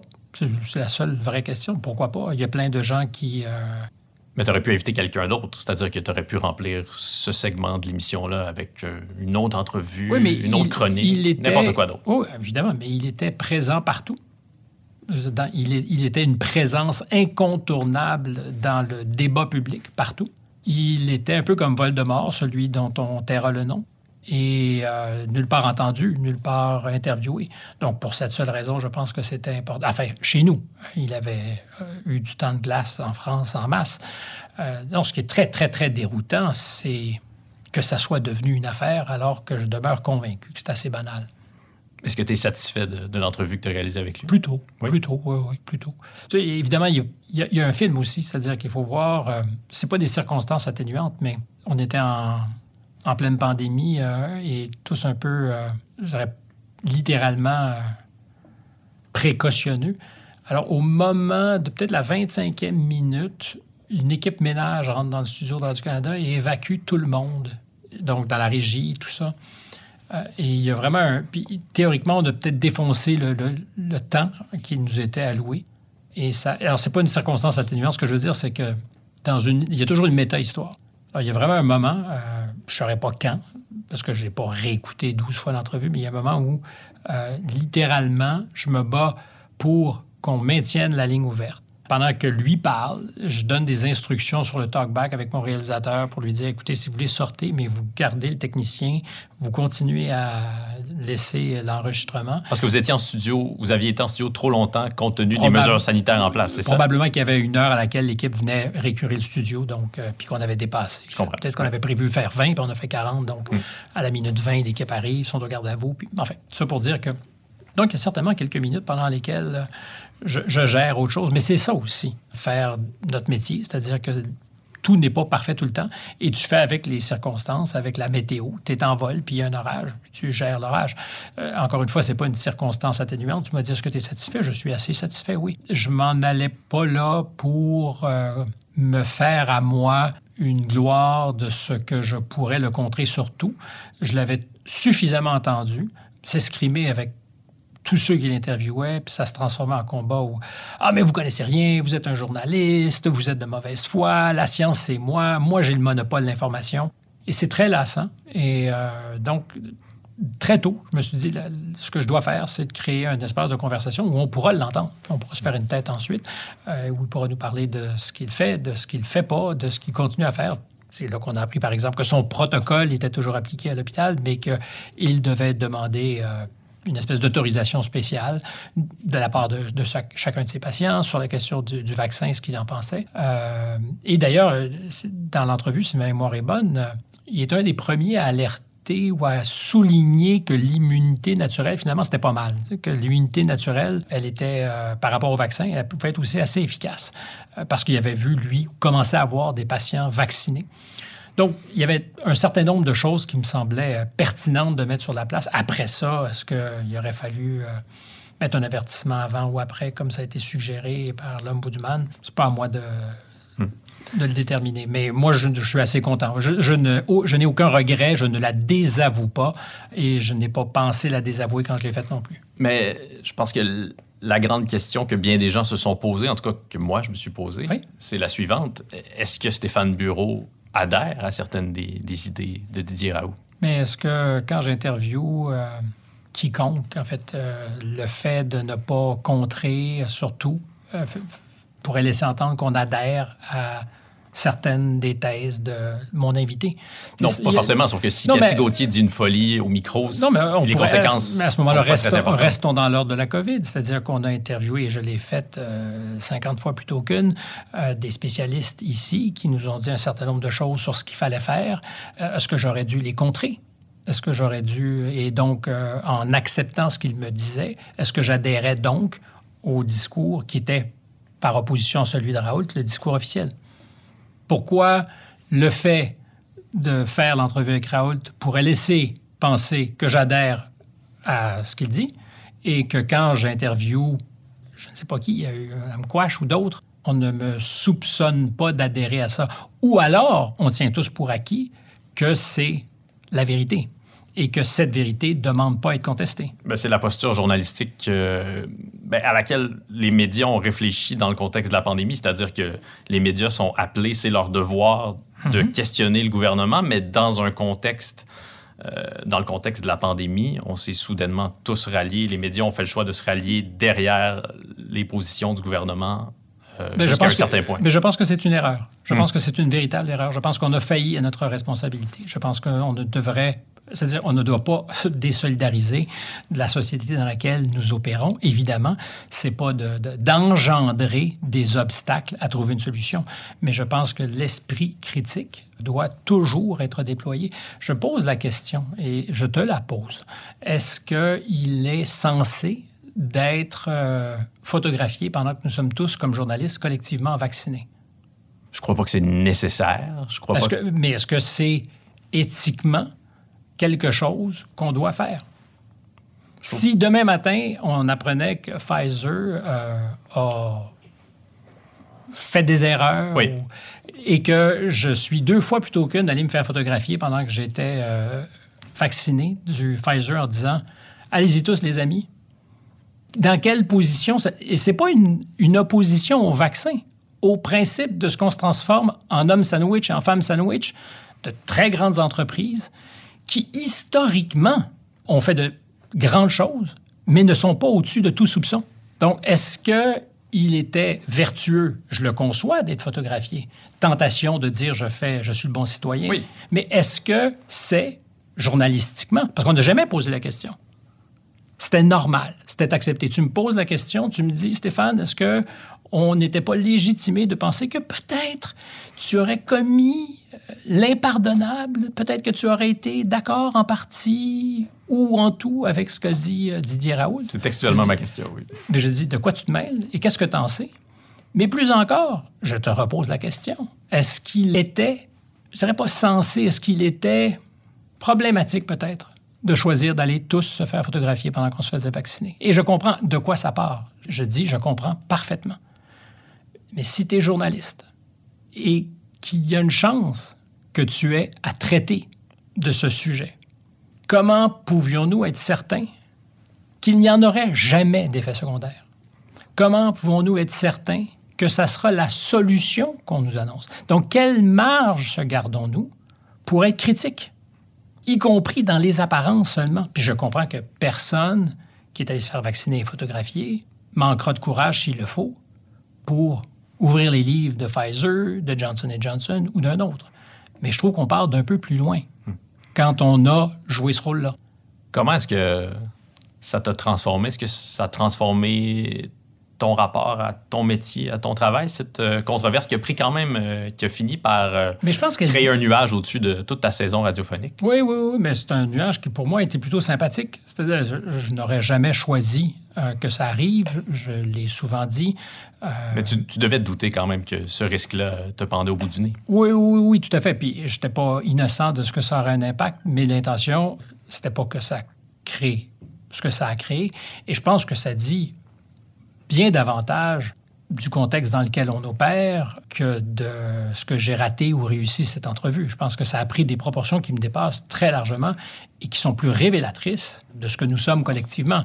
Je ne peux pas imaginer que le, seul fait d'avoir réussi à obtenir une entrevue avec Raoult et que l'entrevue soit bonne ou mauvaise selon les points de vue puisse justifier le tintamarre que ça a généré. C'est indicateur d'autre chose d'un malaise que je peux pas diagnostiquer, mais tu me diras ce que tu en penses, mais ça semble avoir eu des proportions, pris des proportions qui ne sont justement pas en rapport avec ce qu'était le, le crime, si tant est qu'il y en ait eu un je vais, je vais répondre de manière plus générale qu'il y a tellement de choses désormais qui prennent des proportions parfaitement ridicules. Mais donc, euh, je suis de cette opinion aussi. D'accord qu'on conteste euh, cette idée-là, était-elle bonne ou mauvaise de recevoir euh, Didier Raoult, qu'on en discute? Mais exact, mais j'en suis. C'est-à-dire que ça se peut très bien qu'elle soit contestable. C'est tout à fait possible. Mais ce n'est que ça. Hmm. Ce n'est que ça. Tu sais, j'ai fait bien pire l'été dernier. Je suis très sérieux, c'est-à-dire qu'éditorialement, j'ai fait bien pire. J'ai interviewé Jean Chrétien et je ne lui ai pas parlé des Tu t'en veux pour ça? Oui, je m'en veux beaucoup. Et ça, c'est une vraie, c'est une vraie faute que, sur laquelle je plaide coupable, pas pour détourner l'attention. J'ai et je sais pourquoi je ne l'ai pas fait. Donc, tu reçois Jean Chrétien euh, au moment où il lance un nouveau... Non, du tout, du tout, du tout, du tout. Il a accepté très gentiment parce que j'ai fait de gros efforts pour le convaincre. Euh, je pense que c'est le 4 juillet de nous parler des relations entre le Canada et les États-Unis, mm. fort de son expérience. Mais au même moment, on découvre partout au Canada Depuis deux semaines, c'est le sujet. Puis j'ai clairement fait des, pieds et des mains pour le convaincre en lui disant, écoutez, moi, je ne veux pas rentrer dans votre actualité de la journée. en plus, je savais qu'il avait un livre et qu'il ne voulait pas en parler pour ne pas brûler ses punches. J'ai aucun souci. Moi, j'aimerais qu'on parle des relations canado-américaines. Ça n'excluait absolument pas une question sur les pensionnats. J'y ai pensé, j'ai pensé à son fils euh, adoptif, euh, j'ai pensé à toutes ces choses. Puis dans le fil de la conversation, on s'est mis à parler de sa blonde Aline qui était morte, de ce que c'est que de vivre après euh, un partenariat pareil. Ça m'a échappé. Ça m'a littéralement échappé. J'ai pas fait le choix de ne pas en parler. En amont, le matin, quand je me préparais, je me suis dit, ah, qu'est-ce que je fais avec ça? Puis je me dit, il faut quand même que je pose une question. Et je ne l'ai pas fait. Parce qu'on t'a soupçonné d'avoir fait un, un deal avec M. Mais Chrétien. c'est, c'est- c'est- encore une fois, on peut soupçonner plein de choses. J'ai été juste incompétent. C'est bien pire que d'avoir fait un deal. Euh, ça serait beaucoup plus simple de dire j'ai fait un deal avec euh, M. Chrétien et que et M. Chrétien en a vu d'autres. M. Chrétien euh, n'a pas besoin. Il aurait probablement été capable de répondre. Bien, évidemment, évidemment. Donc, c'est c'est pas un enjeu.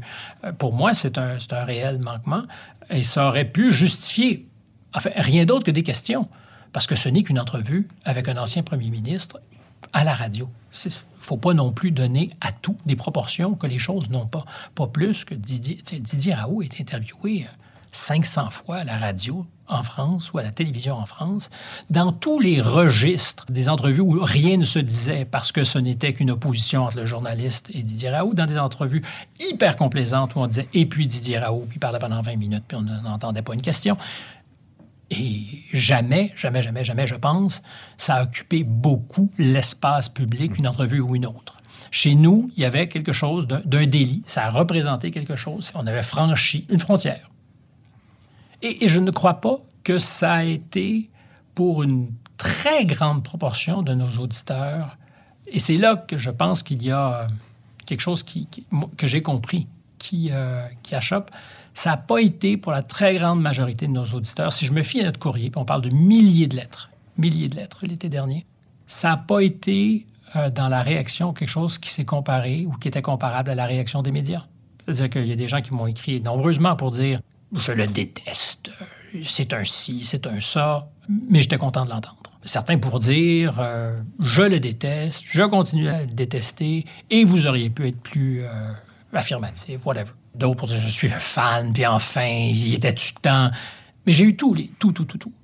Mais des gens qui ont écrit, il y en a eu, il y en a eu. Puis tu me diras, il y en a même qui ont déposé plainte à l'ombudsman. Et, et c'est intéressant parce que c'est c'est une journaliste qui a choisi de, de porter plainte finalement. En fait, plusieurs ont porté plainte, puis là, je pense que la seule qui euh, C'est cette plainte-là qui a été retenue. Exactement. Donc, une journaliste, et je n'ai pas à juger de ses raisons. Et pour notre public, je parle de celui de l'émission, qui était plutôt abondant, ça n'a pas été... euh, fait tu parlais de nuage, je disais, ça a été un nuage positif parce que ça a entraîné une espèce de... C'est comme si ça avait crevé un abcès. C'est mon impression. C'est difficile de s'imaginer que ton départ de Radio-Canada a absolument aucun lien avec tout ce dont on parle euh, à l'instant. Tu manques d'imagination, comme la plupart des gens qui me posent à répétition cette question. Parce qu'on m'a dit, moi, ce que j'entends, c'est qu'on t'a offert la Lune à Radio-Canada. Ben, je ne sais pas si la Lune se trouve à Radio-Canada, pour te dire la vérité. Puis d'abord, j'ai d'excellents rapports avec mes interlocuteurs à Radio-Canada et j'en ai eu euh, jusqu'à récemment. Ça a été un arrachement et encore des fois le matin, je me réveille en me disant c'est dur de se priver de quelque chose qu'on aime tellement. Mais oublions l'entrevue dont on vient de parler. Il y avait une tension sur plein de fronts au quotidien. Donc, je faisais des choses qui, je ne sais pas si ça déplaisait Comme quoi? on a fait une entrevue euh, avec un journaliste de Marianne sur l'origine du virus en juin dernier, qui questionnait si, oui ou non, il fallait se rallier à l'idée d'une origine euh, animale, de ce que le virus venait effectivement de la nature et non pas d'un laboratoire. Alors, heureusement, le président des États-Unis, le lendemain, a demandé un complément euh, d'information à ses services de renseignement parce que lui aussi commençait à douter. Alors, moi, j'ai vraiment pas d'opinion là-dessus. Mais de ne pas poser la question, ça me semble problématique. Alors, c'est toutes sortes de petits incidents. Euh, une entrevue avec Luc Ferry, qui est absolument pas climato-sceptique, mais a créé un peu la commotion en publiant l'an dernier un petit pamphlet où il questionne le discours écolo. Et il aurait été probablement préférable pour mes, euh, interlocuteurs à Radio-Canada que ça soit immédiatement suivi d'un autre point de vue. Je dis, écoutez, c'est quand même Luc Ferry, ancien ministre de la République, euh, philosophe patenté, auteur de nombreux livres, publié dans des collections prestigieuses. nous aurons d'autres points de vue. Mais est-ce qu'il le faut maintenant? Parce que ce discours est plus problématique? C'est toujours cette question. Est-ce que son discours à ce moment est plus problématique que celui de quelqu'un d'autre qui justifie donc qu'on puisse tout de suite, je ne dirais pas le contrer, mais l'équilibrer? Donc, ça, a été un critère, ça a été un Et on a d'ailleurs fait quelque chose sur la décroissance la semaine d'après, parce que des gens m'ont téléphoné en disant écoutez, on l'a écouté, on a des statiques, puis on a une perspective différente à vous proposer. Je dis parfait, cool, vous viendrez. Mais pour toutes ces raisons, donc parce qu'il y avait une série de sujets qui devenaient de plus en plus, je ne sais pas si c'est fâcheux, difficile. Je sentais qu'on avait de la difficulté à danser en étant à l'aise. Et j'avais choisi donc avant le début de la saison. Ça fait beaucoup de mots, c'est très long pour définir. je, m'écoute parler de ces histoires-là et je me dis c'est tellement ennuyant. Mais j'avais convenu avec Radio-Canada de, rouvrir mon contrat qui devait se terminer en juin, en fait, maintenant, euh, comme le 24 juin 2022. Et j'ai dit, écoutez, moi, je serais content de finir ma saison à, la radio, euh, faire mon bien entendu, puis ensuite, on verra. Si on a envie de faire quelque chose, il ne sera jamais trop tard, on pourra, mais... Donc, c'était réglé, c'était négocié, c'était tout était clair. Et pour revenir à ta question tout à l'heure euh, sur la Lune, euh, c'est pas la Lune, mais on m'a effectivement offert de continuer à y travailler très gentiment. Et puis j'y ai pensé très sérieusement. Et je me suis dit, ben les conditions qui ont fait que c'était un peu difficile l'été dernier ne seront probablement pas différentes maintenant. Laissons un petit temps. Laissons les choses euh, se reposer c'est tranquillement. Il faut qu'il y ait une petite pause. Mais à aucun moment, ça a été euh, dur ou désagréable pendant qu'on le faisait. J'ai passé un été l'année dernière extraordinaire. Est-ce que tu deviens euh, de plus en plus sensible en vieillissant? J'ai un exemple en tête. Oui. Je pense à l'entrevue que tu as réalisée dans le contexte euh, de la controverse autour de Slav avec euh, René Désir.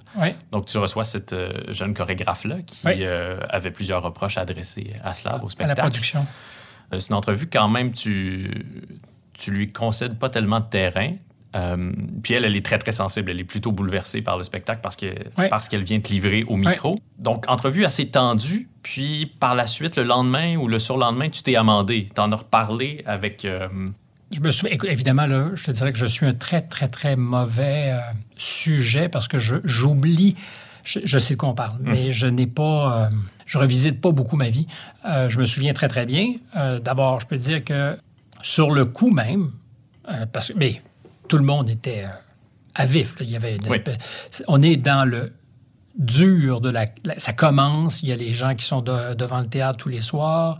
Tout le monde est un peu désarçonné, euh, surpris par l'ampleur que ça prend. Effectivement, il y a des gens qui sont euh, choqués, qui sont euh, bouleversés aussi. Puis il y a Jean-Michel Blais, je pense, qui suit l'entrevue. Oui. le jour même. du piano. Exact, exact, exact. Il fait comme, ouh, il s'est passé quelque chose. Puis je dis, ouais, il s'est vraiment passé quelque chose. Puis je pense que c'est... Moi, je suis très partant de ce que l'expérience vécue soit transparente au microphone, qu'on puisse encaisser les coups et euh, dire ce qui se passe, euh, que ça, nourrisse notre conversation, pas faire comme si de rien n'était. Donc, euh, il est, lui, un peu ébranlé. Il ne sait pas trop quoi dire. Je pense que c'est ma première rencontre avec M. Blais. Et sa teinte, sa musique, son interprétation, il est en studio, effectivement, au piano. Et de fait, je pense que c'est le vendredi, parce que c'est toujours le vendredi que je faisais mon courrier, euh, et qui était aussi un très beau prétexte pour euh, faire amende honorable s'il y avait lieu. Euh, puis je me rappelle absolument pas de ce que j'ai dit, mais c'est très possible que je me sois souvenu de ce qui s'était passé lors de son, son, passage, et puis que je dise, ben, on a peut-être raté un rendez-vous pour, pour mieux communiquer, mais ça arrive. Ça arrive. Ça arrive dans la vie. Ça arrive avec ma blonde très régulièrement. Je ne sais pas comment ça se passe dans ta vie de famille, mais tu sais, ça arrive. Ça arrive. Euh, on se loupe, on, s'échappe, on se, on se manque.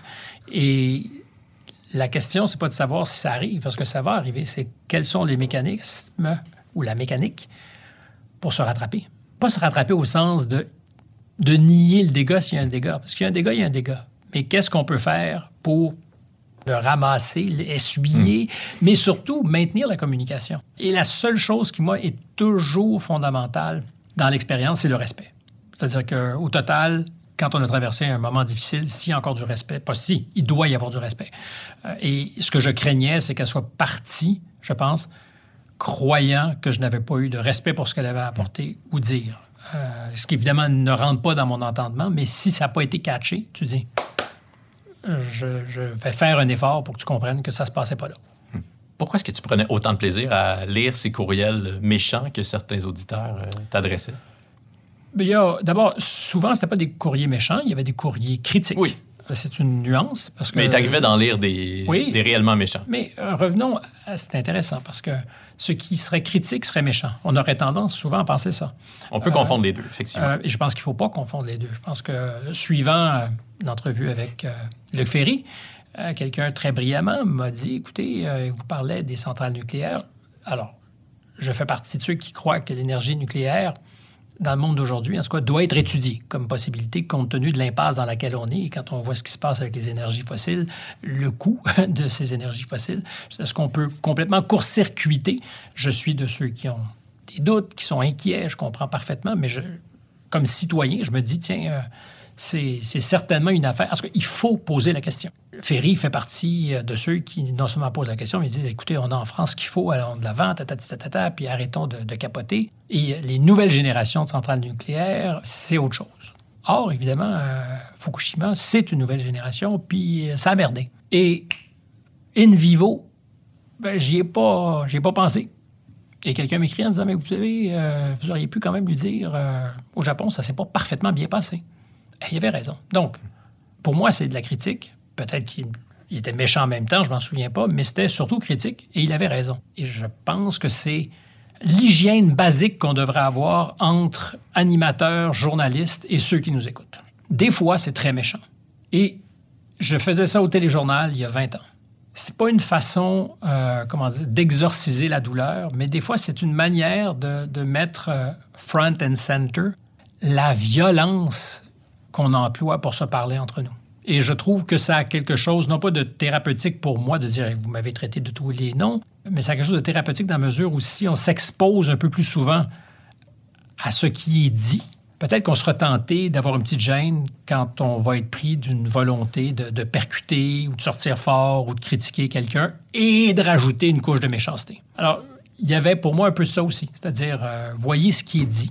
Et je crois vraiment que la, la violence dans, les échanges, cette méchanceté primaire qui, des fois, dépasse la méchanceté qui est vraiment violente, est nuisible et très inhibitrice. Hmm. Pardonne-moi de, faire un petit peu de psychologie à Saint-Saëns pour tenter de mettre une boucle sur cette conversation, euh, Stéphane. Celui qui, euh, que tu es, qui craint ce, rétrécissement de l'espace de parole auquel on assiste euh, dans notre société, ce que tu nous décrivais à l'instant, est-ce que c'est le fils de, de Robert Bureau, militant communiste?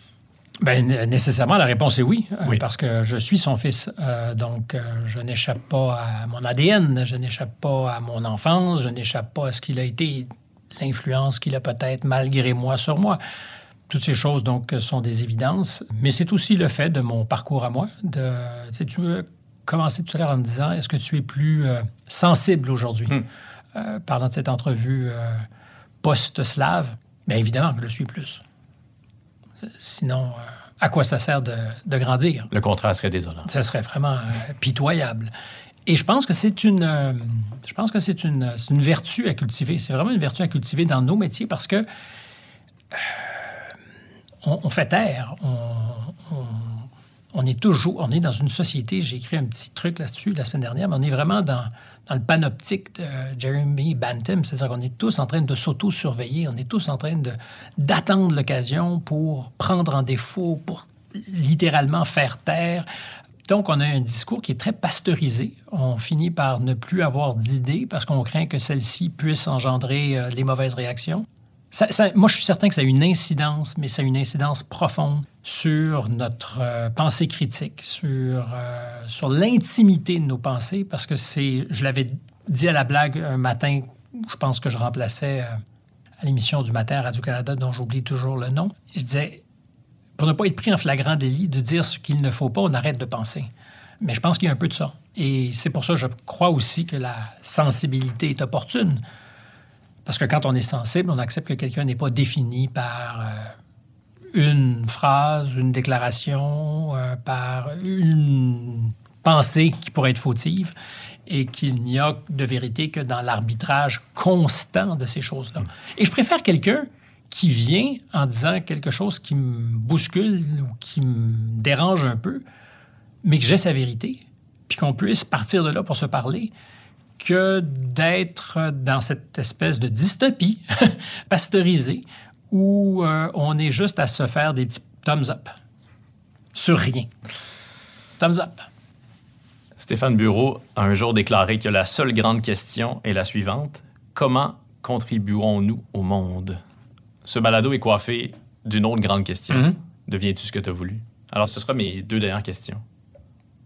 Comment euh, Stéphane Bureau a-t-il contribué au monde? Comment est-ce qu'il entend contribuer au monde pour les années à venir? Puis, euh, est-ce qu'il devient ce qu'il a voulu? J'ai par moments dans ma vie été ce que j'ai voulu et c'est souvent dans des moments où euh, mon ambition au premier degré était couronnée. C'est-à-dire que je me suis dit, ah tiens, ça a marché, je suis le gars du téléjournal. Et ça a été euh, terriblement décevant. Euh, J'espère encore devenir ce que j'ai voulu et j'y travaille très fort, mais c'est pas gagné. Comment on contribue au monde, il y a juste les autres qui peuvent nous le dire. Sincèrement, il y a juste les autres qui peuvent nous le dire. On peut pas. euh, c'est pas de la fausse modestie, puisque c'était une de tes questions du départ. Non, seulement les autres. Euh, On peut pas avoir d'opinion là-dessus. Merci d'avoir contribué à ce balado aujourd'hui, Stéphane. C'est un honneur euh, de t'avoir reçu. C'était pas court, hein? C'était passionnant. Merci d'être venu à la chasse avec moi. Ça m'a fait plaisir d'être euh, gibier et rabatteur à l'occasion. Oui. Mais, mais t'aimes ça. Il y a des gens euh, que, que ça agaçait, que tu taquines parfois tes invités comme ça, alors que moi, c'est probablement ce que, ce que j'aime le plus lorsque je t'écoute à la radio. Mais c'est fondamental. Et c'est malheureux parce que tu avais une belle fin. Mais c'est comme le flirt, d'ailleurs, qui peut se faire avec tous les sexes. Flirter, c'est jouer. Et aujourd'hui, c'est proscrit, c'est difficile. Je comprends pourquoi. Je comprends très, très bien pourquoi, mais c'est ça, taquiner pour moi. C'est c'est cette zone grise où on est assez intelligent pour accepter qu'on est dans une zone de jeu et que ce n'est que ça. Tu m'as offert une fin encore meilleure. Merci d'être venu flirter avec moi, Stéphane. Ça m'a fait plaisir de flirter avec toi. Pour un flirt avec toi. Euh, je ferai n'importe quoi Pour un flirt. Avec toi. Tu l'as ta fin, hein? Là, on l'a vraiment. là. on a trois fins différentes, c'est parfait.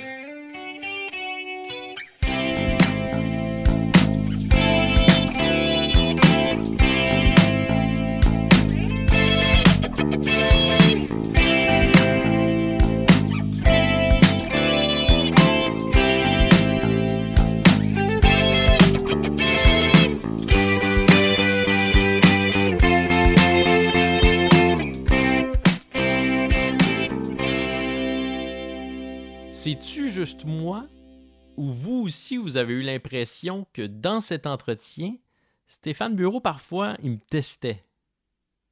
C'est pas juste moi, hein? Me semblait aussi. Quoi qu'il en soit, merci à Stéphane Bureau d'avoir accepté de s'ouvrir comme il le fait assez rarement. Sa nouvelle émission qui se nomme Le Monde à l'envers sera présentée les vendredis soirs cet automne à TVA. Et si vous avez aimé cet épisode, N'hésitez surtout pas à nous laisser une bonne note ou un commentaire sur Apple Podcast. C'est le meilleur moyen d'aider ce balado à gagner de nouvelles oreilles. Deviens-tu ce que tu as voulu et réalisé? Par Jean-Michel Berthiaume.